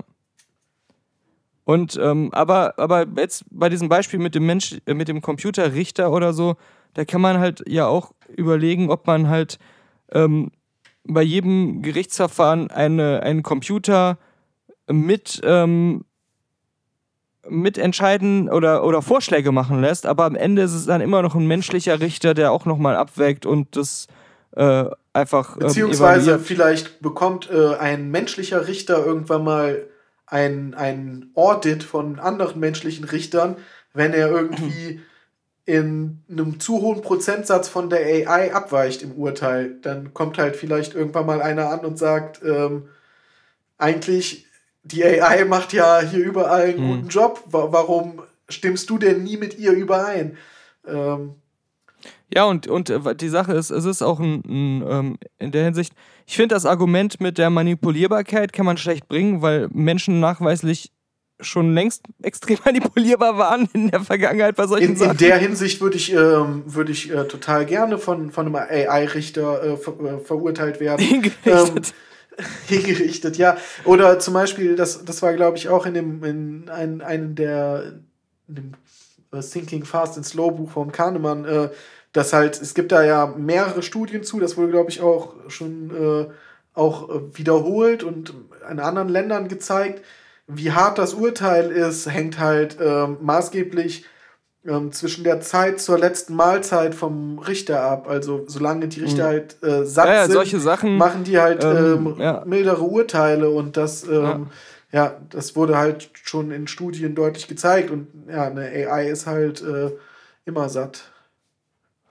Genau, genau. Und auf der anderen Seite ist es ja auch, wenn man so ein System ja neu einführt, eine Chance, A, alte bestehende ähm, strukturelle Benachteiligungen da zu berücksichtigen und eben auszumerzen, ähm, die man jetzt noch hat in einem Rechtssystem oder einfach in den Strukturen, äh, die noch auf alten Sachen beruhen, dass man da Sachen da dann korrigieren kann, wenn man sowas neu einführt und dass man es halt maximal transparent macht dass halt ähm, wirklich die, die Hintergründe und die, die Denkprozesse und diese AI natürlich jetzt auch nicht wie bei Palantir eben in so einer schwarzen Kiste bleiben dürfen. Das muss dann halt auch irgendwie, wenn das so im, vom Staat eingesetzt wird, ähm, bei solchen Sachen finde ich auch für den normalen Bürger alles einsehbar sein. Ja, aber das äh, wird halt niemals passieren.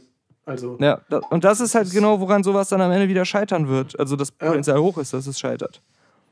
Genau, ja. Ähm, ich, ich sehe da auch eine ganz große Gefahr.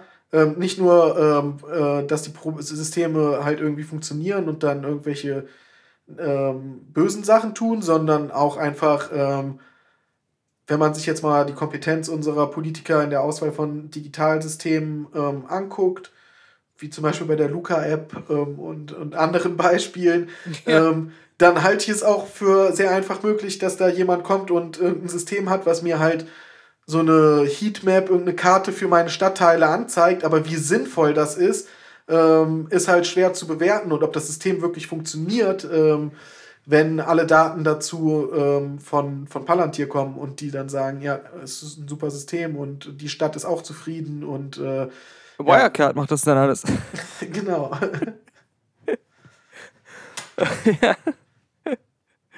Naja, aber Ähm. vielleicht kommen wir zum, zum nächsten Punkt auf der Liste. Ja, aber ich wollte auch noch das allerletzte, ähm, weil ich das eben schon äh, ansprechen wollte, mit, ähm, mit der Sache mit, äh, die Roboter ähm, machen viele Branchen kaputt oder nehmen Jobs weg und sowas, ne? Ähm, weil da muss ich immer jobs. dran, da muss ich immer so dran denken, dass im Grunde die, diese Art von Robotern, was so das Unmittelbare angeht, von denen wir ähm, reden, also das, ich meine, das ist ja sowas, das gibt's auch eigentlich schon seit Ewigkeiten, weil welches Auto wird denn per Hand von zehn Leuten zusammengeschweißt? Ich kenne doch seit meiner frühen Kindheit die ganzen Videos immer von den Fließbändern, wo dann schon diese motorisierten Arme die ganzen einzelnen Arbeitsschritte machen und äh, dann am Ende so von links und rechts die Türen da dran machen und den ganzen Quatsch.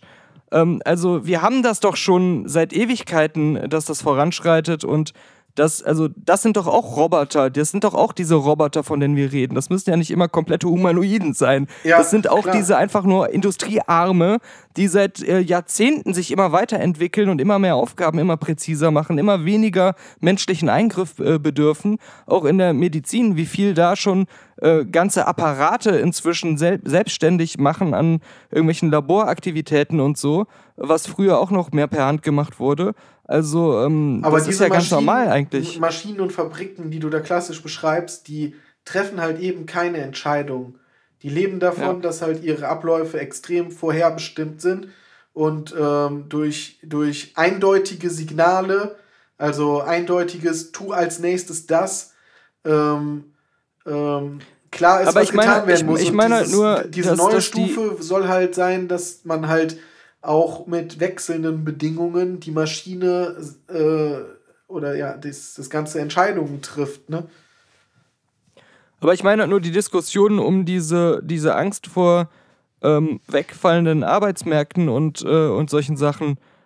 Ähm, das ist was, das machen wir doch, das kennen wir doch schon. Das passiert doch ständig im, im, im Fluss quasi.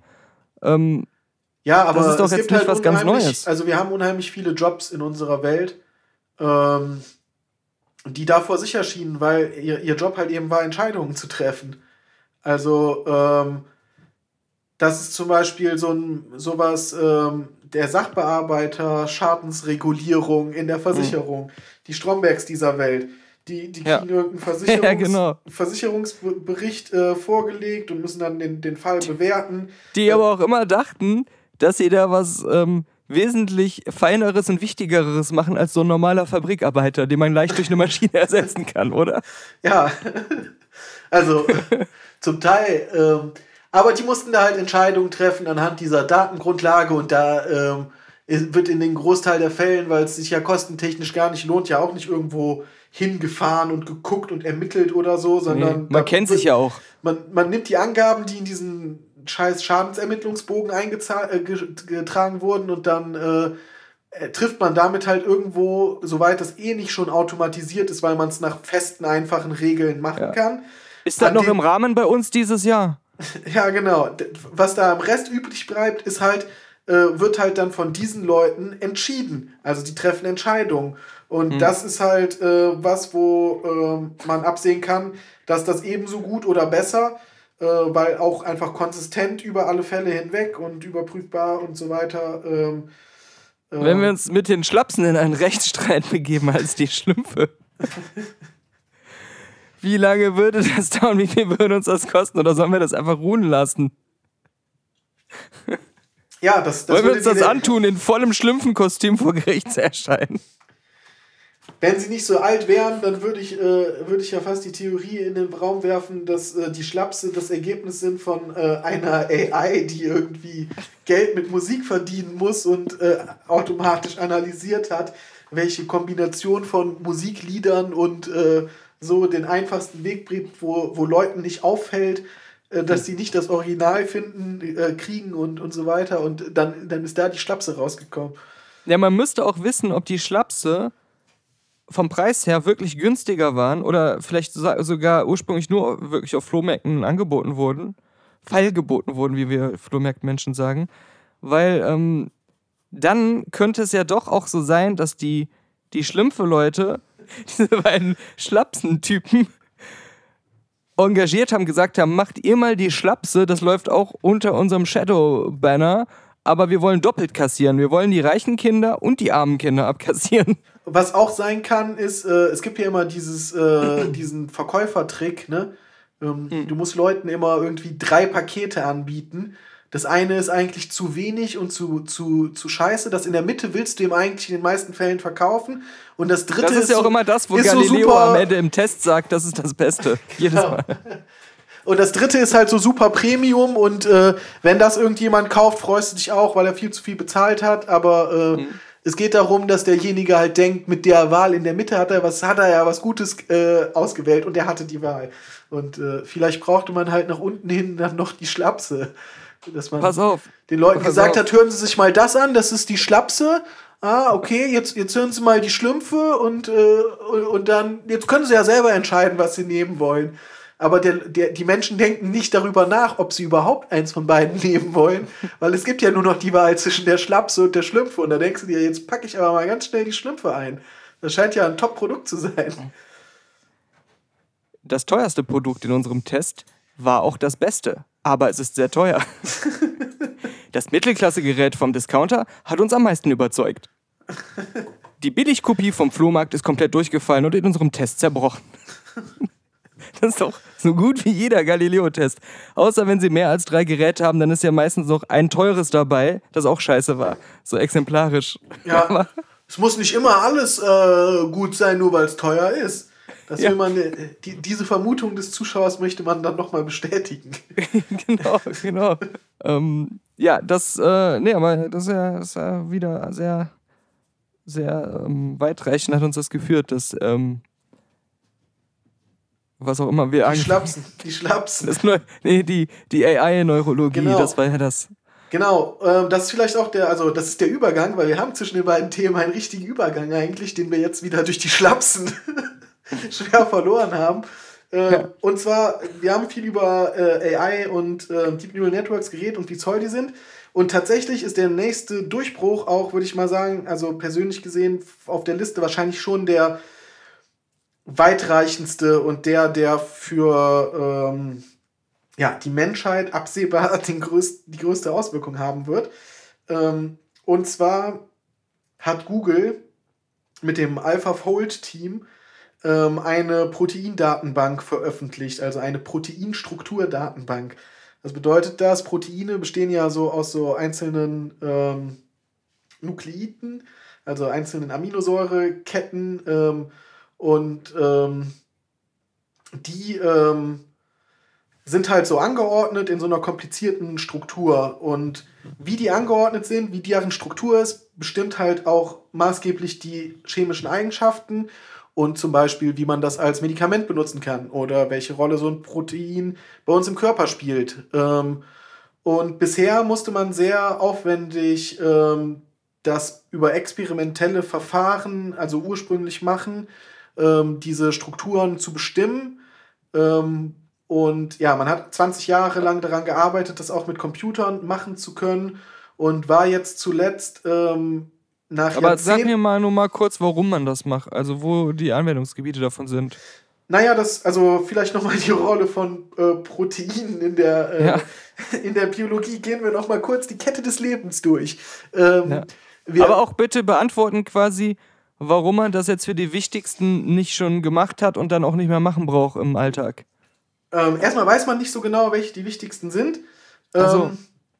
Und ähm, genau, also erstmal nochmal die, die, die Kette Also man, da streitet man immer so. Ist es, reichen die Pflanzen? Ist es aus dem Fleisch das Beste? So, oder muss man da die bestimmten Kühe, die nur für Gras fressen, haben? Ja, also Proteine, so wie du sie meinst, sind halt äh, die, die einfachen äh, Eiweiße, die man so zu sich nimmt, um irgendwie Muskeln wachsen zu lassen. Aber Proteine äh, bestimmen eigentlich unseren ganzen Stoffwechsel. Also das ist das, ähm, also welche, die wir selber herstellen. Die, das Leben funktioniert letztendlich, äh, besteht daraus, Proteinketten zu bauen. Also wir haben unsere DNA und äh, zu der DNA, an der DNA an, wird halt dann die äh, RNA gebaut als Kopie der DNA, weil unsere DNA ist halt kostbar und wenn wir nicht kaputt machen, darum lassen wir die lieber im Zellkern und im Zellkern passiert nichts großartig, außer dass da eben äh, als, als Kopie äh, der DNA halt äh, mRNA-Stränge ähm, kopiert werden, abkopiert werden. Mhm. Dann wird dieser mRNA-Strang, also diese Messenger-RNA, ähm, wird dann aus dem Kern ähm, in, in, in den restlichen Zellteil zu den sogenannten Ribosomen gebracht, den Zellfabriken. Und ähm, da wird äh, diese, ähm, werden diese Einträge, diese ähm, ja, Basenpaare, aus denen ja die RNA besteht, abgelesen und dekodiert. Ähm, also dekodiert heißt, man guckt sich an, okay, wie ist die Abfolge von den Basen? Und diese Abfolge wird dann übersetzt in eine Aminosäure. Und diese Aminosäuren werden dann zusammen äh. Das Ganze nennt sich dann Polypeptidkette äh, oder halt Protein, äh, beziehungsweise ja, äh, ähm, eine Untergruppe der Polypeptidketten sind halt eben die Proteine. Und ähm, die Proteine sind halt die Bausteine ähm, des Lebens. Insbesondere gibt es halt ähm, gewisse Proteine, die ähm, fungieren als Enzyme. Das ist halt sehr, sehr wichtig. Also ein großer Teil der Arbeit in der Zelle besteht halt daro- darin, entsprechend der Bauanleitung in der DNA Enzyme äh, in den Ribosomen herzustellen, weil ähm, Enzyme sind halt Biokatalysatoren, ne? also ein Katalysator sorgt halt dafür, dass in seiner Umgebung chemische Reaktionen stattfinden, die sonst nicht stattfinden könnten, weil sie zum Beispiel mehr Energie bräuchten oder so. Ähm, und ähm, genau, durch das Herstellen der Enzyme, die dann in der Zelle beeinflussen, welche chemischen Reaktionen in welcher Frequenz ablaufen, ist letztendlich das Leben äh, erklärt und reguliert. Ähm, so, deshalb ähm, besteht schon die Biologie im Wesentlichen daraus zu beantworten, ähm, was macht ein Protein? Weil ähm, die DNA wirkt halt eigentlich gar nicht mit, sondern ist ja nur der Bauplan dafür, wie wir Proteine bauen. Und die Ja, Proteine, ja. die machen dann halt irgendwas im Körper. Und das nennen wir dann halt irgendwie, ja, äh, Mensch. So, und Da, ähm, da kann ich noch zu sagen, das war nämlich etwas, was ich gelesen hatte aus den wissenschaftlichen Erkenntnissen, wobei ich da jetzt auch nicht weiß, ob das jetzt nur ähm, eine Entdeckung ist, die noch geprüft werden muss. Aber ähm, wie formuliert man denn sowas jetzt? Naja, ich sag's jetzt einfach mal so als Tatsache, aber jeder muss sich dazu denken, das ist noch nicht komplett belegt oder geprüft.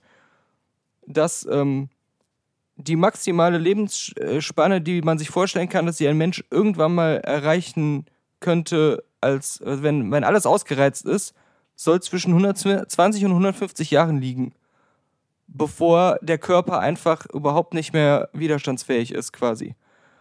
Und Menschen, die älter als 105 Jahre werden, die haben, und da kommt, darum habe ich jetzt das als Einschub gewählt, ähm, hat man erforscht und ähm, festgestellt, dass die eigentlich äh, fast alle gemeinsam haben Gene, die sehr ähm, effizient, äh, effiziente DNA-Reparatur zulassen. ja. Das war mein Ähm, kleiner ja, beziehungsweise es gibt halt auch einfach Teile der DNA, so, ich, ich weiß nicht, ich meine irgendwie mitochondriale DNA-Teile. Äh, das weiß ich nicht mehr ganz genau. Aber jedenfalls, äh, es gibt Teile der DNA, die, ähm, die werden kürzer beim ähm, Kopieren. Und ähm, Hm, ja. Das Ganze, also es scheint halt auch Das- das- vieles bei Das vieles war, glaube ich, bei ähm, äh, Laborratten doch mal so, muss so untersucht werden, ob das irgendeinen Einfluss hat. Ja, genau. Also, das scheint ein wichtiger Teil des Alterns zu sein. Das Altern an sich ist halt auch ein großes äh, Forschungsgebiet, warum wir das machen, was das für einen Sinn hat. Das scheint halt auch zu tun zu haben mit, äh, ja, eben Regulierungssystemen zwischen ähm, Krebs, also Mutationen und sowas verhindern und regulieren ähm, und möglichst lange halt den Körper bestehen lassen. Also es ist, Mhm. vieles ist da noch unbekannt, aber es gibt viele Hinweise darauf, dass äh, wenn man diese Mechanismen zum Altern einfach weggelassen hätte, ohne irgendwas anderes zu machen, dass äh, ja dann gewisse Mutationsraten und Auswirkungen von halt eben beschädigten Zellen ähm, ähm, die halt irgendwelche Fehler bei der Replikation zum Beispiel der DNA, bei der Zellteilung haben, ähm, Ja.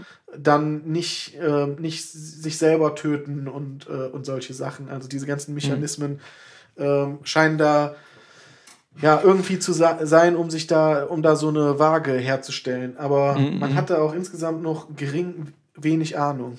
Wie bei echt vielen Konzepten, die einem ähm, sehr grundsätzlich erscheinen, sowas wie Schlafen.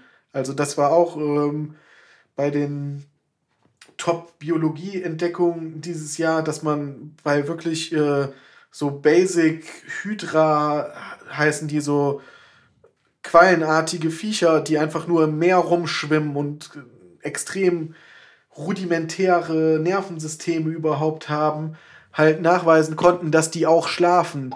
Und ähm, Mhm. der Grundgedanke der Schlafforschung noch vor so ein paar Jahrzehnten war halt, dass das Schlafen komplett nur mit dem Gehirn zu tun hat und irgendwas ist, was wir machen, um irgendwas bei unserem Gehirn ähm, zu regeln. ähm, Mhm. Das kam halt daher, dass man diese EEGs machen konnte, diese äh, ähm, Hirnstromanalysen, ähm, wenn man halt einfach die Hirnströme da misst. Das konnte man ja schon früh machen. Und in, in der Nacht sehen die halt sehr anders aus. Und während man schläft, äh, tut sich da viel im Gehirn. Und irgendwie ist man dann davon ausgegangen, wenn sich da so viel tut und beim Rest jetzt so offensichtlich nichts, ähm, dann, dann ist dieses Schlafen an sich im Gegensatz zu Ruhen halt ein, wohl eine Gehirnsache. Sonst könnte man ja auch einfach nur ausruhen und hätte nicht irgendwie die Gefahr, äh, von einem Säbelzahntiger gegessen zu werden, während man schläft. So. Mhm. Ähm, aber man, man merkt jetzt immer mehr, dass immer rudimentärere ähm, Tiere halt auch schlafen in, im Sinne der Definition der Biologen. Und deshalb scheint es so zu sein, als wäre das doch auch wichtig für die, die, den Metabolismus, den, äh, den Stoffwechsel halt, vermutet man. Und die Wichtigkeit fürs Hirn wurde dann später noch da drauf gepackt. Äh, also ist irgendwie noch dazugekommen für Sachen, die halt dann komplette Gehirne haben. Aber die Rolle vom Schlafen ist äh, und warum das so in der Evolution als verbreitetes Konzept gekommen ist, ist auch immer noch eine gro große Frage. Ja, das, das klingt halt auch wie sowas, das muss doch ein Mensch erfunden haben. Das, ja, das kommt doch nicht durch Zufall in der Natur. Das klingt so wie vorsätzlich von einem Mensch, von einem faulen Mensch erfunden. Ja, Ja. aber die, die äh, Proteine. Ähm, Genau, die Proteine. Ja, also ne, die Proteine sind die Bausteine des Lebens. Wenn wir Ja. wissen wollen, wie äh, Medikamente mit unseren Zellen interagieren, äh, Mhm. wenn wir wissen wollen, wie unsere Zellen selbst miteinander interagieren im Rahmen von irgendwelchen Krankheiten und so weiter, ähm, müssen wir halt verstehen, wie Proteine funktionieren auf chemischer Ebene und das wird halt maßgeblich dadurch bestimmt, wie ihre Struktur ist, also wie die Atome in diesem, die zusammen halt so ein Proteinmolekül ausmachen, angeordnet sind und welche Eigenschaften sich daraus ergeben.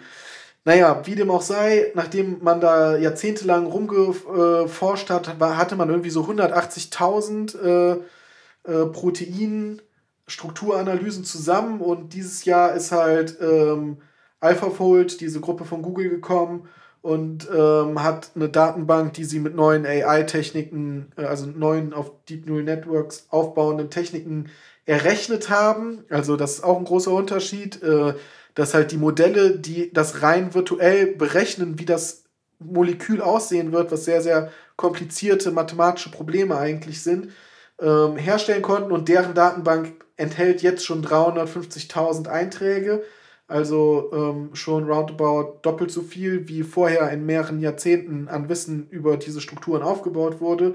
Ähm, das sind auch 350.000 menschliche Proteine und entspricht damit 44 Prozent aller menschlichen Proteine, die, die bekannt sind, die man halt, äh, ja, die, die es halt geben kann quasi aus diesen Basenkombinationen, die, ähm, die es so in der DNA gibt.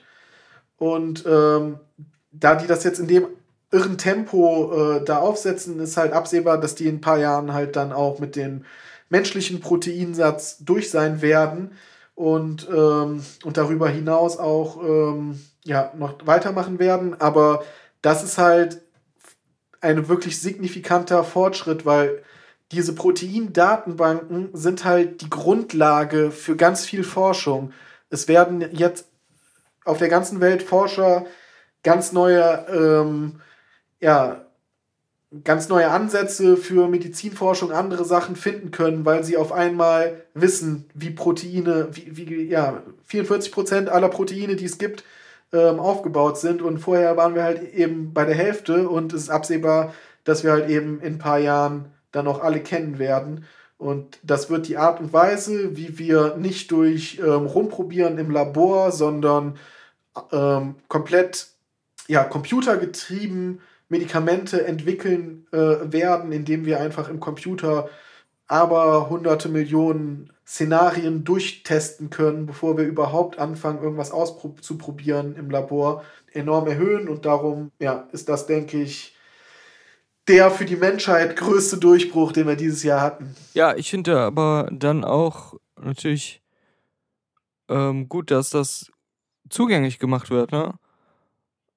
Also äh, meinst du, das ist jetzt auch durch die Pandemie nochmal begünstigt oder hätten die das wahrscheinlich auch so gemacht? Nee, das haben die auch so gemacht. Das ist für, ähm, für Google ist es einfach ähm, Publicity. Also mhm. Google macht ja, ja auch äh, viele Dinge, die man sehr äh, kritisch sehen äh, kann und ähm, da schadet es nicht. Ähm, und Google ist halt von allen Tech-Firmen, die wir haben, vielleicht noch wirklich Tesla mitten am nächsten dran, von der Philosophie her, aber Google hat schon 2010, 2008 sehr, sehr früh gesagt, we are a AI company. Wir verstehen es als Geschäftszweck oder Geschäftsidee von Google, auf AI aufbauende digitale Produkte zu entwickeln. Und äh, deshalb hat halt Google auch führende Forscher ähm, in dem Bereich immer weiter eingestellt und ähm, will einfach da als Institution dastehen. Und ähm, das ähm, ist nun mal so, dass Leute viel mehr Begeisterung, Passion und sonst was entwickeln, halt eben die Grenzen von dieser AI-Technik auszuprobieren, wenn sie an solchen Problemen arbeiten, als wenn man ihnen die Aufgabe gibt, doch bitte ähm, den Umsatz äh, nochmal durch ein AI-Update äh, um 3% zu ja, erhöhen. Ja. Und, ähm, also quasi aber, sich selbst auch Probleme zu überlegen, weil sie keine haben. Genau, aber ähm, im Endeffekt wird man bei dieser Forschung unglaublich viel über die Programmierung von äh, Deep Neural Networks gelernt haben, äh, Proble an Probleme gestoßen sein, die man schon gelöst hat und auf den Fundus mhm. ähm, wird dann Google aufbauen können, äh, um dann ja äh, auch den Umsatz noch ein bisschen weiter steigern zu können. Mhm. Ja, ich meine, ähm, zum einen hast du natürlich auch so ähm, Firmen wie Niantic und andere, die Free-to-Play-Spiele, wo sie natürlich auch mit Geld verdienen, aber trotzdem ja in erster Linie ähm, kostenlos zugänglich machen, weil sie daran interessiert sind, dass damit Daten gesammelt werden. Ja. Und ähm, dann hast du aber, was glaube ich ein bisschen vergleichbarer ist, ähm, äh, in diesem ganzen Open Source Bereich, wo es natürlich auch immer viel Kontroversen und Reibereien gibt, aber im Großen und Ganzen haben ja eigentlich alle namhaften ähm, Großkonzerne riesige Spenden da in den Open Source Bereich immer wieder reingepumpt oder halt auch ähm, äh, eigene ähm, Software ähm, da auch beigesteuert. Weil ja, sie Machine Learning, also Deep Neural Networks werden eigentlich ähm, fast ausnahmslos äh, mit dem TensorFlow äh, Programmierpaketen ja. gemacht. Das wurde von Google komplett entwickelt und freigegeben. Äh, und ja, ein Großteil. Aber sie, also auch umgekehrt, die wissen ja auch, wie oft die sich selber bei Open Source bedienen und ähm, dass auch wichtig ist, dass da auch Entwickler äh, sich neue Sachen einfallen lassen, auf die die manchmal gar nicht selber gekommen wären oder sich eine Arbeit machen, die wo sie keine Lust drauf hatten und dann äh, ist da schon die komfortable Lösung oder so. Ähm, oder auch einfach, dass da viele Talente dann herkommen, die dann am Ende bei denen landen. Genau, ähm, ja, das ist super wichtig. Also es ist halt auch ein unheimlicher Wettbewerb für die äh, Top-Talente bei denen und äh, das Image spielt da eine extreme Rolle. Also mhm. ähm, Facebook ähm, zum Beispiel hat halt jetzt viele Kontroversen hinter sich und ähm, es gab da jetzt, äh, ja, habe ich zuletzt Artikel gelesen, dass Facebook inzwischen ähm, Aufschläge und Handgeld quasi Leuten zahlen muss, ähm, damit sie eine vergleichbare Stelle halt bei Facebook annehmen im Silicon Valley und nicht zu einem anderen äh, Start-up oder zu einem der anderen Tech-Riesen geht, sagt man, ja komm, ähm, komm doch zu Meta und äh, hier kriegst du noch mal 180.000 Dollar äh, Startgeld und dann noch ein gutes äh, Gehalt und dann überlegen sich die Leute halt doch, weil die halt teilweise Angst haben. Äh, also das wird halt oft wohl als Grund genannt, dass äh, das Ganze mit Facebook jetzt noch mehr eskaliert, auch in der öffentlichen Wahrnehmung und irgendwann mal die Station bei Facebook äh, dann bei ihnen ein schwarzer Fleck auf dem Lebenslauf ist, mhm. dass man sich dann irgendwann mal bewirbt und man dann so sagt, uh, Sie waren mal Irgendwann Mitglied so, in der NSDAP. ja, wenn tatsächlich jemand bei Facebook irgendwie kündigt, plötzlich löst sich so seine Realität auf und dann fährt das VR-Headset so vom Kopf runter. Er ist so oder sie ist so viel älter, als er oder sie dachte. Und dann heißt es so, ja, sie haben die letzten 40 Jahre komplett in einer virtuellen Welt gelebt. Sie waren nie zu Hause zwischendurch. Sie dachten nur, sie wären zu Hause gewesen. Das haben sie alles unterschrieben. Ja. Ja, das, was aus dem Metaverse wird, äh, das werden wir die nächsten Jahre dann sehen. Hm. Ja, na gut, solange die glauben, ähm, es wäre eine bessere Idee, auf so ähm, äh, Comicfiguren Optik zu setzen bei diesen ganzen Sachen, anstatt die sie dann noch mit äh, virtuellen Welten und so machen, anstatt einfach die Unreal Engine zu nehmen, die das längst auch schon alles in Echtzeit in real kann.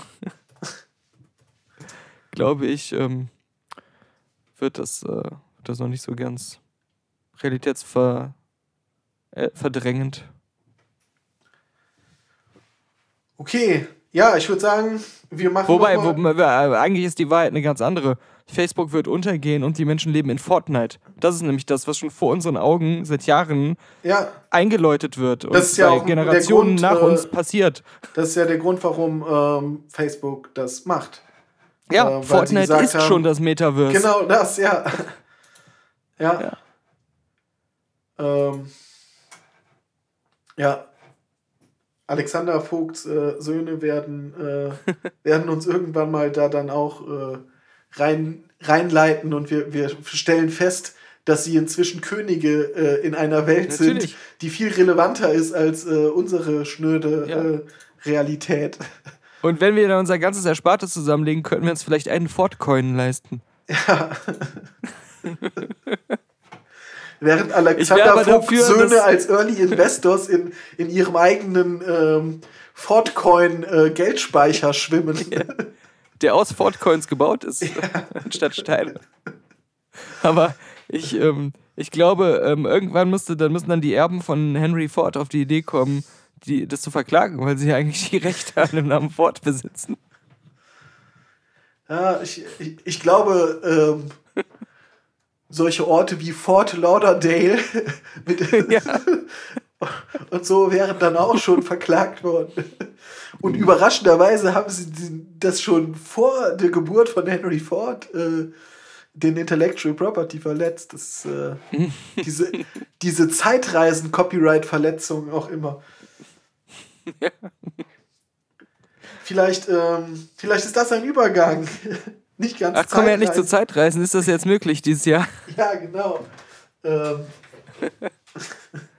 Alle Wissenschaftler machen das schon. Die normalen Menschen von der Straße haben es noch nicht mitbekommen, dass es schon längst geht. Ähm, na, ja, gut. Äh, ich, ich finde gerade, wenn man durch Berlin geht, äh, sieht man doch den einen oder anderen, wo man sich nicht ganz sicher ist, äh, ob er nicht in die ein oder andere Zeitmaschine gefallen ist. Entweder irgendwann ja. äh, in, in Ostberlin 1985 äh, oder halt im, im Jahre 2300. Äh, irgendwas. Bei vielen fragt man sich auch, ist das ein sehr alter junger Mann oder ein sehr junger alter Mann? ja. Ähm, das, das sind die Wunder von ähm, jede Woche von äh, Freitag bis Sonntag auf irgendeinem Rave hängen. Ja, natürlich. Dann, dann, dann kannst du sowas auch. Und keine Scham haben. Ja. Und nicht mehr riechen können, haben auch viele. ja, das, das ist äh, ja wieder der aktuelle äh, Indikator, äh, dass die USA wieder komplett äh, von der Omikron-Welle überrollt werden. Die negativen Reviews bei verschiedenen Duftkerzen bei Amazon, dass die Duftkerzen nicht mehr riechen, gehen wieder rapide hoch. Nein.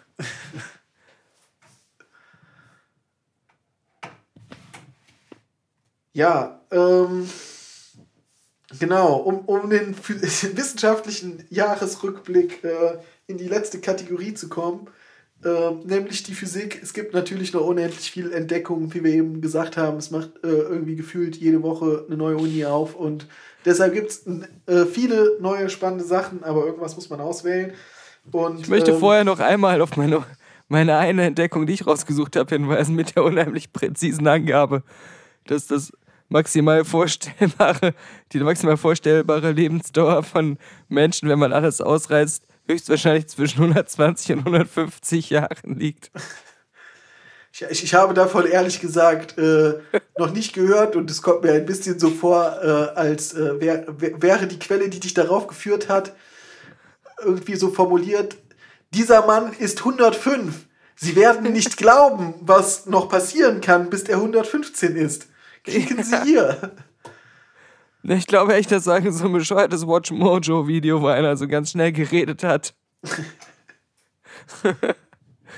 also, ähm, ja, ich, ich will das wieder zurückziehen. Ich möchte, ich möchte mich davon distanzieren in diesem Jahresrückblick.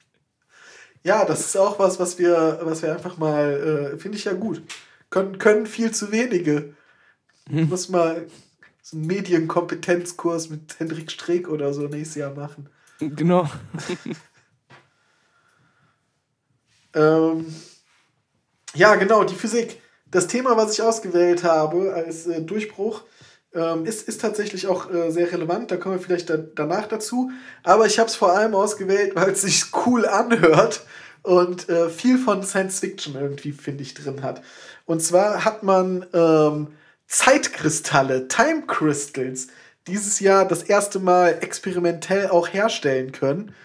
Ähm, die Time Crystals wurden theoretisch erst in den 2000er Jahren äh, vorhergesagt vom Frank Wilczek, einem bekannten Nobelpreisträger vom MIT. Der hat irgendwann mal gesagt, äh, sag mal Leute, könnt es nicht auch statt so räumlichen Kristallen, wie wir sie kennen. Ne? Also wir haben irgendwo ähm, so eine Gitterstruktur, die bedeutet halt in regelmäßigen Abständen, die halt einer, einem festen Muster folgen, ist da halt irgendwie so ein Atom angeordnet. Und äh, das, was wir äh, dann daraus sehen, ist halt dann so ein Kristall, wie man das kennt. Das ist halt der äh, klassische Kristall.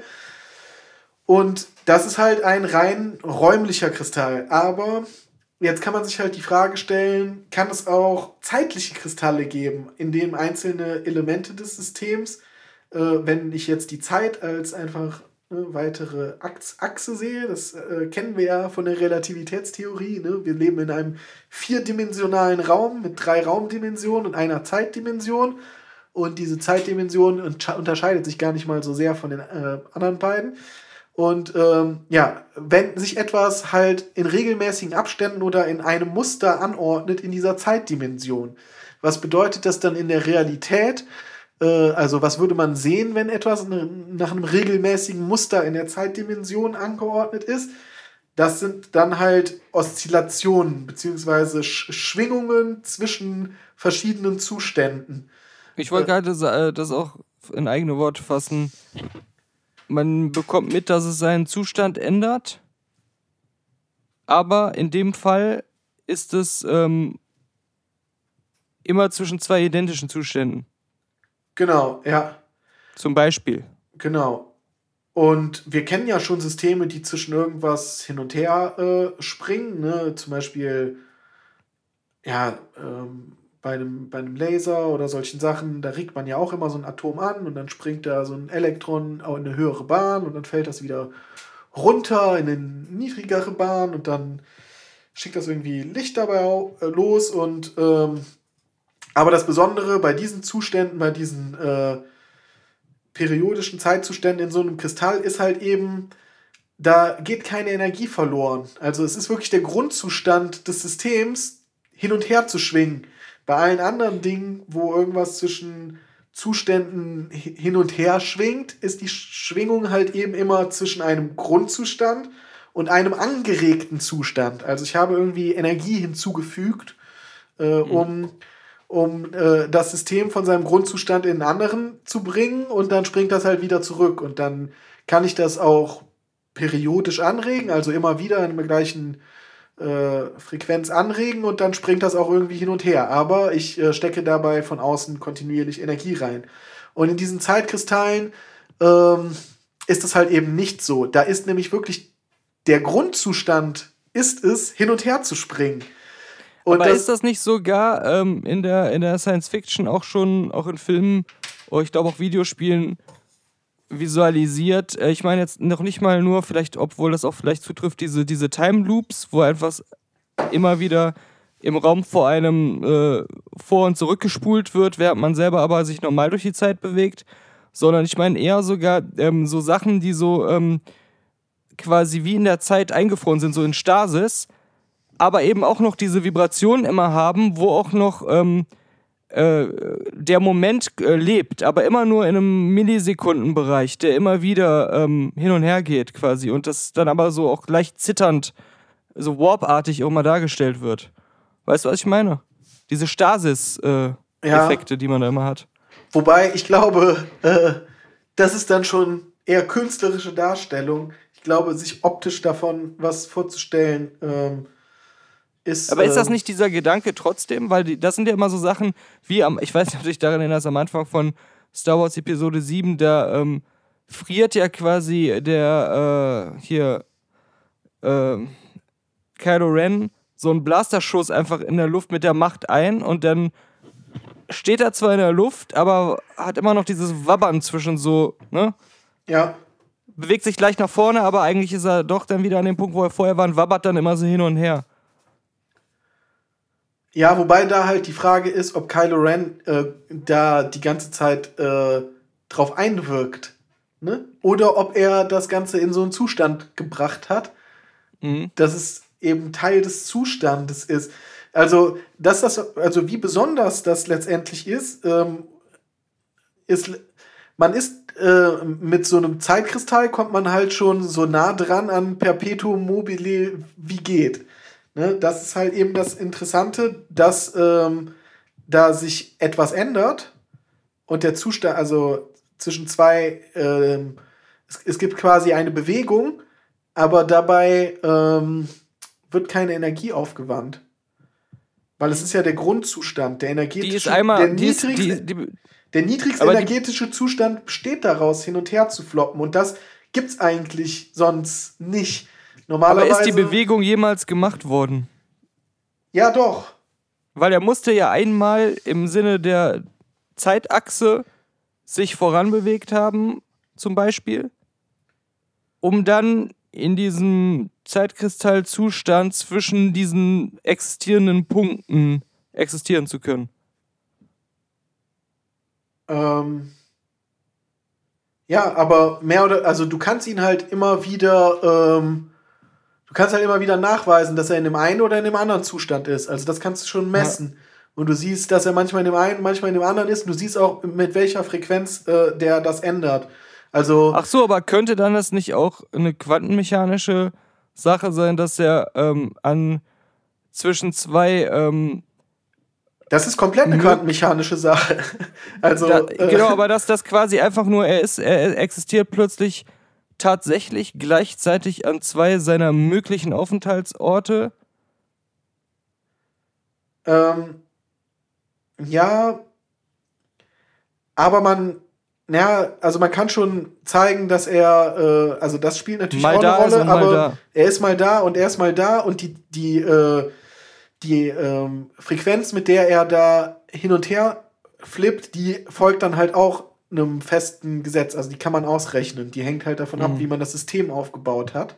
Mhm. Ähm, und das ist nämlich auch noch ein Punkt, den man dazu erwähnen muss. Dass, die bauen da jetzt nicht irgendeinen Kristall, wo irgendwelche Atome des Kristalls hin und her äh, switchen. So würde Christopher Nolan das aber in seinem Set nachbauen. genau, so, genau, Film. so sähe das dann halt in, äh, in Interstellar 2 aus.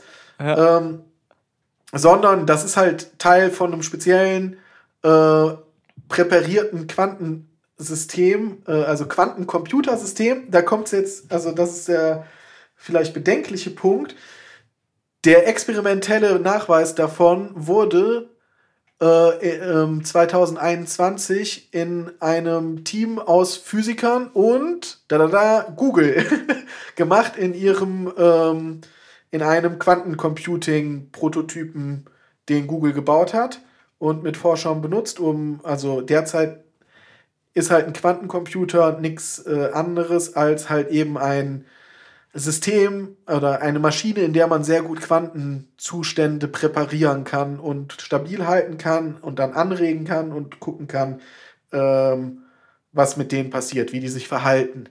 So, äh, das ist das, was man momentan einen Quantencomputer nennt. Und äh, man kann äh, dann manchmal diese Systeme so präparieren und so anregen, dass man daraus ähm, ja, Rechenoperationen ab ablesen kann. Ähm, man ist da aber halt noch sehr weit von entfernt, äh, richtige Computer äh, rauszubauen.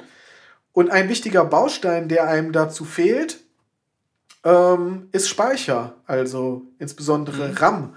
Das, was wir als äh, RAM im Computer kennen, also der, äh, der Zwischenspeicher, wo, äh, wo unsere, unser CPU, unsere Recheneinheit im Computer rechnet Dinge aus und muss halt Zwischenergebnisse immer mal irgendwo sich merken, damit er die bei den nächsten Rechtsschritten wieder benutzen kann. Das äh, macht ja der RAM im Computer. Und das war über viele Generationen auch das Hauptproblem und der hauptlimitierende Faktor von Spielkonsolen.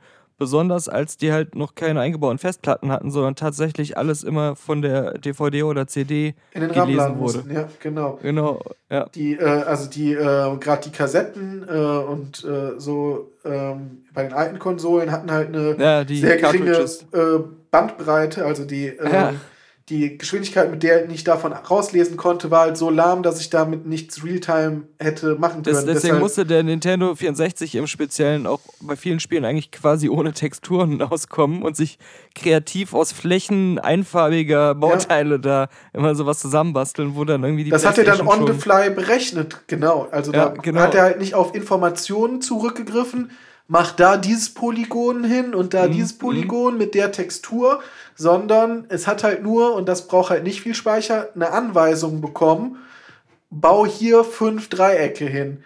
Dann musst ja, du halt mehr genau. rechnen, um aus den Dreiecken irgendwas zu machen, aber du mhm. musst die nicht die ganze Information, wo sind irgendwelche Punkte von dem Polygon, was jetzt hier die Wand ausmacht. Oder ähm, es gab mal den Luxus von einer riesigen, niedrig aufgelösten Textur an einer Stelle. Naja, wie dem auch sei, ähm, Quantencomputer will man irgendwann mal bauen und dieses Bauteil eines quantenmechanischen ähm, RAM hat man noch keine Idee, wie man das ähm, abbilden soll. Und diese Time Crystals ähm, sind ein ganz guter Kandidat.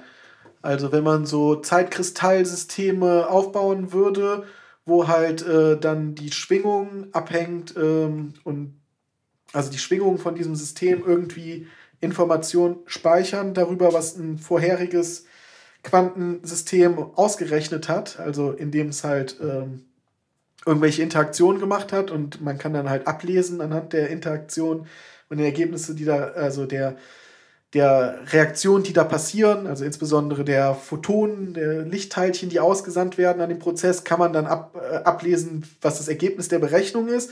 Und äh, das könnte man dann halt eventuell in Zukunft ähm, über die Schwingungen von so Zeitkristallen äh, kodieren, um das dann für das nächste Quantensystem wieder zugänglich zu haben zum Auslesen, um den nächsten Rechenschritt zu machen. Genau, ja. Ähm, ziemlich wie weit bringt uns das Sache. in der Schmuckbranche voran? Ja, ähm, wann wir äh, das erste Mal ein Time Crystal äh, um äh, den Hals tragen werden, das äh, wird wahrscheinlich äh, nie kommen, weil es sind halt, wie gesagt, nicht irgendwelche Kristalle. Man darf sich einfach keine Kristalle vorstellen. Es ist irgendwie so eine. Das ist das Einzige, was ich mir die ganze Zeit vorgestellt so habe. Verdammt. Va Vakuumkammer mit irgendwelchen Magnetfeldern, in die mehrere Laser reinschießen und das Stück in der Mitte, wo irgendwelche einzelnen Ionen äh, in diesen Magnetfallen gehalten werden, äh, das verhält sich mathematisch halt dann so wie so ein Kristall. Es ist leider dann doch nicht so romantisch, äh, wie es sich anhört. Ja, aber es hat sich eben so angehört, dass alle äh, Kristallmamis da draußen, die die großen, wunderbaren Kräfte in alle Universensrichtungen in ihren geliebten Kristallen ähm, vermuten. Da, da ist dir noch gerade ein Herz aufgegangen. Ich, Das ich habe mich lecker, übrigens du auch äh, hast. sehr, sehr gefreut darüber, dass du mir dieses Jahr einen Kurzratgeber geschenkt hast über die Kräfte von verschiedenen Kristallarten. Es ist kein Witz. Ich habe ihm tatsächlich ein Buch geschenkt über die Kräfte verschiedener Kristallarten. Allerdings dachte ich auch vom Preis ausgehend, dass es ein großes, normal großes, ähm, ernstzunehmendes Erwachsenenbuch wäre. Aber es war ein sehr kleines Buch für Zwerge. Also für so David der Klabauterartige Zwerge von der Größe her. So ein, so ein Mini-Buch. Für die kleine Tasche, die in die Hosentasche eingenäht ist, wo normalerweise nur einzelne Münzen reinpassen. Ja, vielleicht zu guter Letzt noch eine Geschichte, die greifbarer ist und äh, ein wenig äh, einem äh, träumen lassen kann, während gleich äh, man in den Himmel starrt und äh, tatsächlich Sterne statt Feuerwerk sieht. Ähm, es wurde nochmal eine groß angelegte Analyse von riesigen Datenbeständen bestehender ähm, ja, kosmologische Aufnahmen gemacht, beziehungsweise ja, Aufnahmen, die man in der Astronomie gemacht hat. Und da ist man nochmal mit neuen, äh, auch durch Machine Learning getriebene Verfahren rangegangen und hat nach Rogue Planets gesucht, also Planeten, die zu keinem Himmelskörper gehören. Dass es die überhaupt gibt, äh, also äh, man wusste vorher schon, dass nicht so viel dagegen spricht und es sie geben sollte, aber man kann sie überhaupt erst seit ein paar Jahren sehen. Also, dass man die, den ersten zweifelsfrei entdeckt und identifiziert hat, ähm, ist noch gar nicht mal so lange her. Das Ganze ist natürlich unglaublich schwierig. Also, wir können ja auch erst seit, ähm, ich weiß nicht, 15, 20 Jahren so in dem ähm, Zeitfenster überhaupt Exoplaneten nachweisen. Wir? Also- also ich? Wir als Menschheit. Also, wobei ich kann das auch seit äh, über einem Jahr bei ähm, No Man's Sky. Ja, Das ist ja, das ist sehr beeindruckend. kann ich mehrere am Tag auch besuchen, komplett direkt. Wieso machen wir das eigentlich noch mit der Astrophysik? Du kannst ja alles schon in No Man's Sky machen. Das ist ja prozedural generiert und alles. Da kann man Ja. immer was Neues entdecken. Das ist eigentlich Quatsch, dass wir uns die ganze Mühe noch machen. Wir sollen dieses Ja. James Webb-Teleskop mal wieder zurückholen. Das ist ja, der Daniel macht das doch schon Das in No Man's auf den Sky. Fernseher richten, um bei No Man's Sky mehr zu sehen.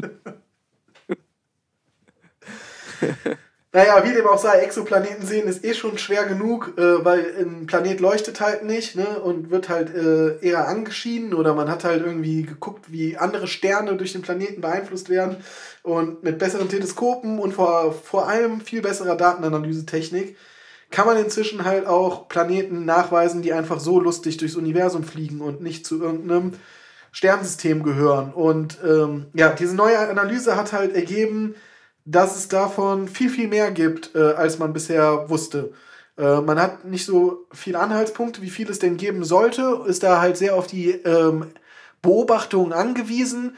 Und diese Zahl hat sich halt um Größenordnung jetzt erhöht mit diesen neuen ähm, Methoden, weil man halt sagen kann, okay, hier haben wir jetzt so und so viel gesehen in dem Abschnitt und dann soll es ja noch viel, viel mehr geben, die wir jetzt noch nicht gesehen haben. Und äh, ja, finde ich als Science-Fiction-Fan einfach eine faszinierende Vorstellung, dass äh, doch wie bei Lars von Trier irgendwann ähm, so ein wild durch die Galaxie fliegender Planet einfach auch durch unser ähm, Sonnensystem jagen könnte oder inwiefern diese frei schwebenden Planeten als ähm, Boten des Lebens ähm, fungieren können und äh, alle anderen schönen Sachen, die man sich überlegen kann, äh, was, was denn die Science Fiction hergibt äh, mit dem Ich weiß nicht, ob das die Aussage von Melancholia war. Der Film handelt doch eigentlich von tiefster Depression. Ich habe nur den coolen Planeten auf der anderen Seite gesehen. Vielleicht haben wir den Film mit jeweils anderen Augen gesehen. ja, ich glaube auch. Ich habe mich auf die Hochzeit konzentriert. Aber, aber ähm, äh, andererseits haben wir auch gerade zusammen Don't Look Up ähm, geguckt bei Netflix und da ähm, kann man sich auch diverse Szenarien ausmalen, ähm, Ja. Deswegen ich erstmal auf so einem Planeten auf, auf äh, hier äh, Rogue, Rogue Course verzichten kann. Ja, der Film ist auf jeden Fall empfehlenswert. Es äh, kommt natürlich nicht ran an sein größtes Meisterwerk, ähm, The Big Short von Adam McKay, sicher äh, einer meiner Lieblingsfilme, muss Nein, was sagen. du meinst, ist Anchorman. Das, das ist ein Meisterwerk. Ja, auch, auch da haben wir vielleicht eine unterschiedliche Sicht. Aber ja, Don't Look Up auf jeden Fall äh, ein guter Film.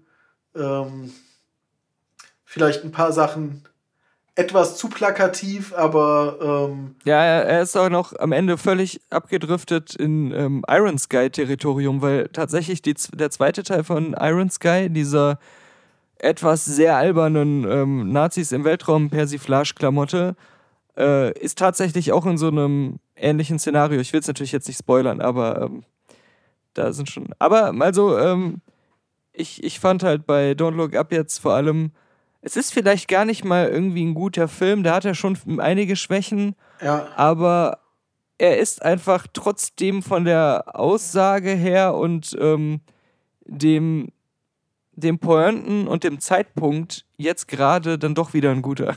Ja, der wird nicht ewig funktionieren. Ähm, aber Ja. das ist auch, glaube ich, nicht so sein Ziel. Ich glaube, der äh, wollte auch einfach als einzelner Debattenpunkt wahrgenommen werden und irgend Mhm. war sich klar, dass äh, seine Relevanz ähm, nicht mehr so da werden sein. wird, wenn die, wenn die Debatte dann darüber hinweggezogen ist. Ne? Dann kannst du den Film dann auch aus der Videothek äh, rausnehmen. Aber ähm, ja, letztendlich funktioniert es auch und man muss halt auch sagen, dass ähm, man gewisse Sachen vielleicht sehr di direkt ansprechen muss, damit der Film tatsächlich zu einer Debatte funktioniert. Ich habe jetzt heute äh, bei Twitter gelesen, dass äh, ja, der Guardian-Artikel äh, über den Film und die, die offensichtliche Debatte, die er ja anstoßen will, ähm, zu den meistgeklickten Artikeln jetzt der letzten Tage äh, zählte beim Guardian und äh, ja, das scheint auch bei anderen Medien so zu sein und ähm, es geht da halt auch nicht den Film zu besprechen, sondern eben die sehr offensichtlich dargestellten Implikationen äh, und Sachen, auf die der Film aufmerksam machen will. Und insofern glaube ich, ähm, der Plan geht auf und äh, man, man hat Spaß, den Film zu gucken. Man lacht, lacht öfters mal und äh, ja, es ist, hi- hilft etwas, die Absurdität von dem, worum es geht, äh, zu ertragen jeden Tag und ja. Gerade da du ja auch ähm, repräsentiert wirst durch den sexiesten Wissenschaftler der Welt. Ja, Das, äh, das hat natürlich auch der Forscherseele gut getan. ja, wir können, Ja. äh, wir werden jetzt alle, alle Wissenschaftler der Welt ähm, nur noch versuchen, so wie Leonardo DiCaprio in, in, in diesem Film zu sein. Und äh, Ja, ja. Aber ist auch, das ist auch ein gutes Beispiel für eine Sache, die ich sehr gelungen fand, war diese ähm, Darstellung, wie ein an sich guter Wissenschaftler, der auch was zu sagen hat, aber halt überhaupt nicht so im ersten Moment geeignet ist für diese Medienwelt, dann aber doch irgendwie dazu gezwungen wird, sich damit zu arrangieren und sich dann irgendwie aber auch in eine falsche Richtung leiten lässt. ja, Und das sind glaub halt so ich, ja, Aspekte, sehr die, das heißt ne? jetzt nicht, dass das bei jedem so ist, aber ähm, einfach nur, das darf man halt nie vergessen, ne? dass das eigentlich in erster Linie nicht unbedingt alles überhaupt erstmal Medienmenschen sind, die Leute, die auch was Kluges zu sagen haben-. Das ist aber halt Dass auch ein schma- äh, schmaler Grad, weil es ist, ähm, der Wissenschaftler ähm, wird ja dann nicht, also würde ja gar nicht mit den Medien reden, wenn er nicht was von den Medien wollte. So, ähm, und ähm, dass Wissenschaftler überhaupt mehr in den Medien sind mit ihren Ergebnissen, ähm, hat in wesentlichen Teilen damit zu tun, dass die, also die Politiker halt einfach in den letzten 20 Jahren massiv gesagt haben, wenn ihr Geld haben wollt, müsst ihr auch da mal ab und zu den Leuten erzählen, warum wir euch so viel Geld geben. Ähm, und ich, sonst, sonst wür- würde das Thema Outreach und äh, Präsentation der Ergebnisse, glaube ich, einen sehr viel kleineren Teil äh, ausmachen gegenüber der Öffentlichkeit. Klar gibt es da Leute, die das gerne machen und daran Spaß haben, aber in dem Maßstab, wie es stattfindet, ist es, äh, ist es jetzt nicht Ziel der Wissenschaft. Das ist halt was anderes bei sowas wie Klimawandel oder ähm, bei anderen äh, Dingen, wo du denkst, ich habe hier ein Ergebnis Und wenn die Leute danach handeln würden oder das in Betracht ziehen, ähm, dann würde sich ihr Leben ändern. oder dann wäre irgendwas besser. Äh, oder dann würde sowas wie der Klimawandel verhindert werden. Und dann kommst du ja in den Konflikt, ähm, dass du ja deine wissenschaftliche Botschaft ähm, irgendwie transportieren willst. Und da musst du dich ja damit beschäftigen, was ist der effektivste Weg, das zu tun. Und gehst dann zwangsläufig auf dem Grad, wie sehr passe ich die, mich diesen Medien an und wann fange ich halt dann an, äh, die Sache selber zu beschädigen. Dadurch, Die dass ja unter Umständen auch was anderes von dir wollen, als jetzt einfach nur deine kluge Sache, die du zu sagen hast. Genau, das ist wollen ja, das, aber teilweise, das auch gar nicht. teilweise kann das, kann der Deal ja auch, ähm, können die ja auch trotzdem dein Bestes äh, oder dein Ziel unterstützen, Ja. aber die Mechanismen verstehen. Also es kann ja sein, dass ähm, der, die Überzeugungskraft von, äh, von so einem Wissenschaftler, äh, dass die Leute ihm glauben und sagen, ja gut, dann passe ich mein Leben in der Form an, äh, wie, wie er das vorschlägt, höher ist, wenn mit dem vorher eine Home Story gemacht wurde, weil der halt dann irgendwie relatable ist und, und was weiß ich. Und äh, dann könnte man ja auch den Medien vorwerfen, ja, jetzt missbraucht ihr den für die Klicks und macht mit dem eine Home Story und äh, dem Dinges kann man sagen, du willst hier nur Fame, dem Wissenschaftler. Aber es kann also kann halt auch umgekehrt so sein, äh, dass es halt einfach von allen Seiten pragmatisch ist und man die sowohl die Medienschaffenden als auch der Wissenschaftler sagen, okay, äh, ist zwar komisch, aber wenn das der Weg ist, äh, die Message zu verkaufen, dann ähm, los geht's mit der Home Story. Mhm. Ich glaube allerdings, dass diese Rechnung im Allgemeinen nicht aufgeht. Ich wollte nur sagen, Aber man das- kann das ja solche dem Zusammenhänge konstruieren. Ja. Das war ja letztendlich auch in dem Film so. Also, ja, ähm, man will ja jetzt auch gar nicht spoilern, aber man kann schon sagen, dass da ähm, jedenfalls, ähm, ja, nein, man will, man will nicht sagen. Ist ja, ist ja auch nicht schwer zu verstehen, der Film, wenn man ihn selber guckt. Das ist ja das Gute daran, dass er diesen sehr direkten Weg oft gewählt hat, Sachen dazu, darzustellen. Sehenswert, aber nicht unbedingt doppelt oder dreimal sehenswert. Den Big Short kann man ungefähr so oft gucken, wie man möchte. Ja, ich habe den Big Short allein schon sechs oder sieben Mal gesehen und kann, kann jedes Mal neue Details entdecken. Und Anchorman, Anchorman haben wir doch alleine beide schon zwei oder dreimal zusammen gesehen. Anchorman gehörte eine Zeit lang zum Mit- Mittagessen dazu. Ja, äh, sonst sind wir durch, den, äh, durch die Wissenschaft durch soweit. Ja, mehr ist nicht passiert. Also die Sachen, die ich heute Ja, aufgezählt habe. Ähm, und sonst, äh, Impfstoff und die ganzen Sachen. Wenn ihr sonst äh, Freunde habt, die in der Wissenschaft tätig sind, euch irgendwas erzählen, ähm, das, das sind alles Lügner. Die haben nichts gemacht, die saßen das ganze Jahr rum. Ich habe jetzt gerade die Ja, fünf die haben Sachen hier auch nicht im der letzte Podcast ihre Paper veröffentlicht. Ja, genau. Beziehungsweise im letzten Wiki, das ist ja so der Preprint-Server und dann, äh, ja. Ne, das ist der Afterprint. Der, der Afterprint-Server, das ist ein Konzept, Ja. das, ist, das ist so fortschrittlich. Der ja. After der Wissenschaft. ja. Da kommt der Afterprint raus. Das ist immer auf diesen leicht bräunlichen Papieren dann. ja, es Und kommt, ist umweltfreundlicher. es kommt erst äh, auf den Preprint-Server, dann kommt es äh, ins Fachjournal und dann kommt der Afterprint ins, ins letzte Wiki. Das ist der Weg der Wissenschaft. Aber wenn es halt, wenn's halt da gelandet ist, dann ist es halt auch so eine Art Wahrheit. Ähm, man sagt halt ja eigentlich ja, sie sonst die.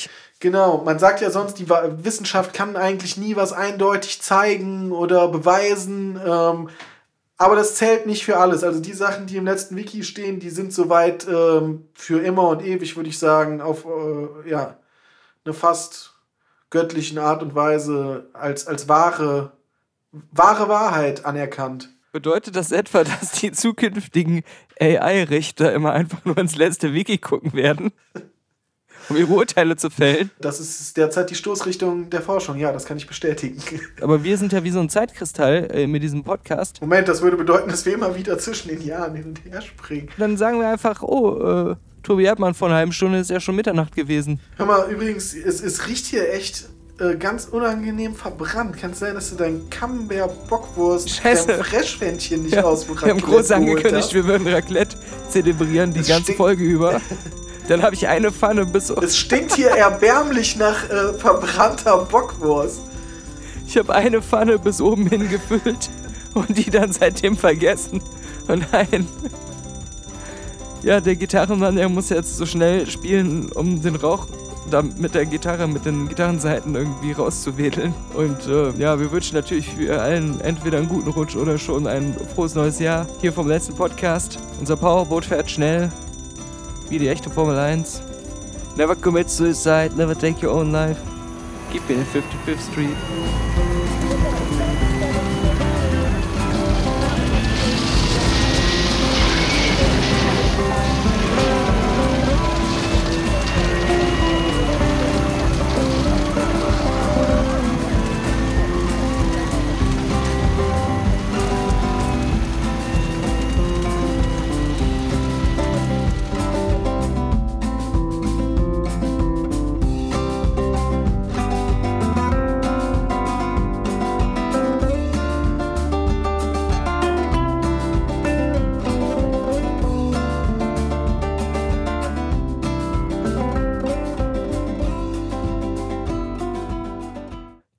55th Street.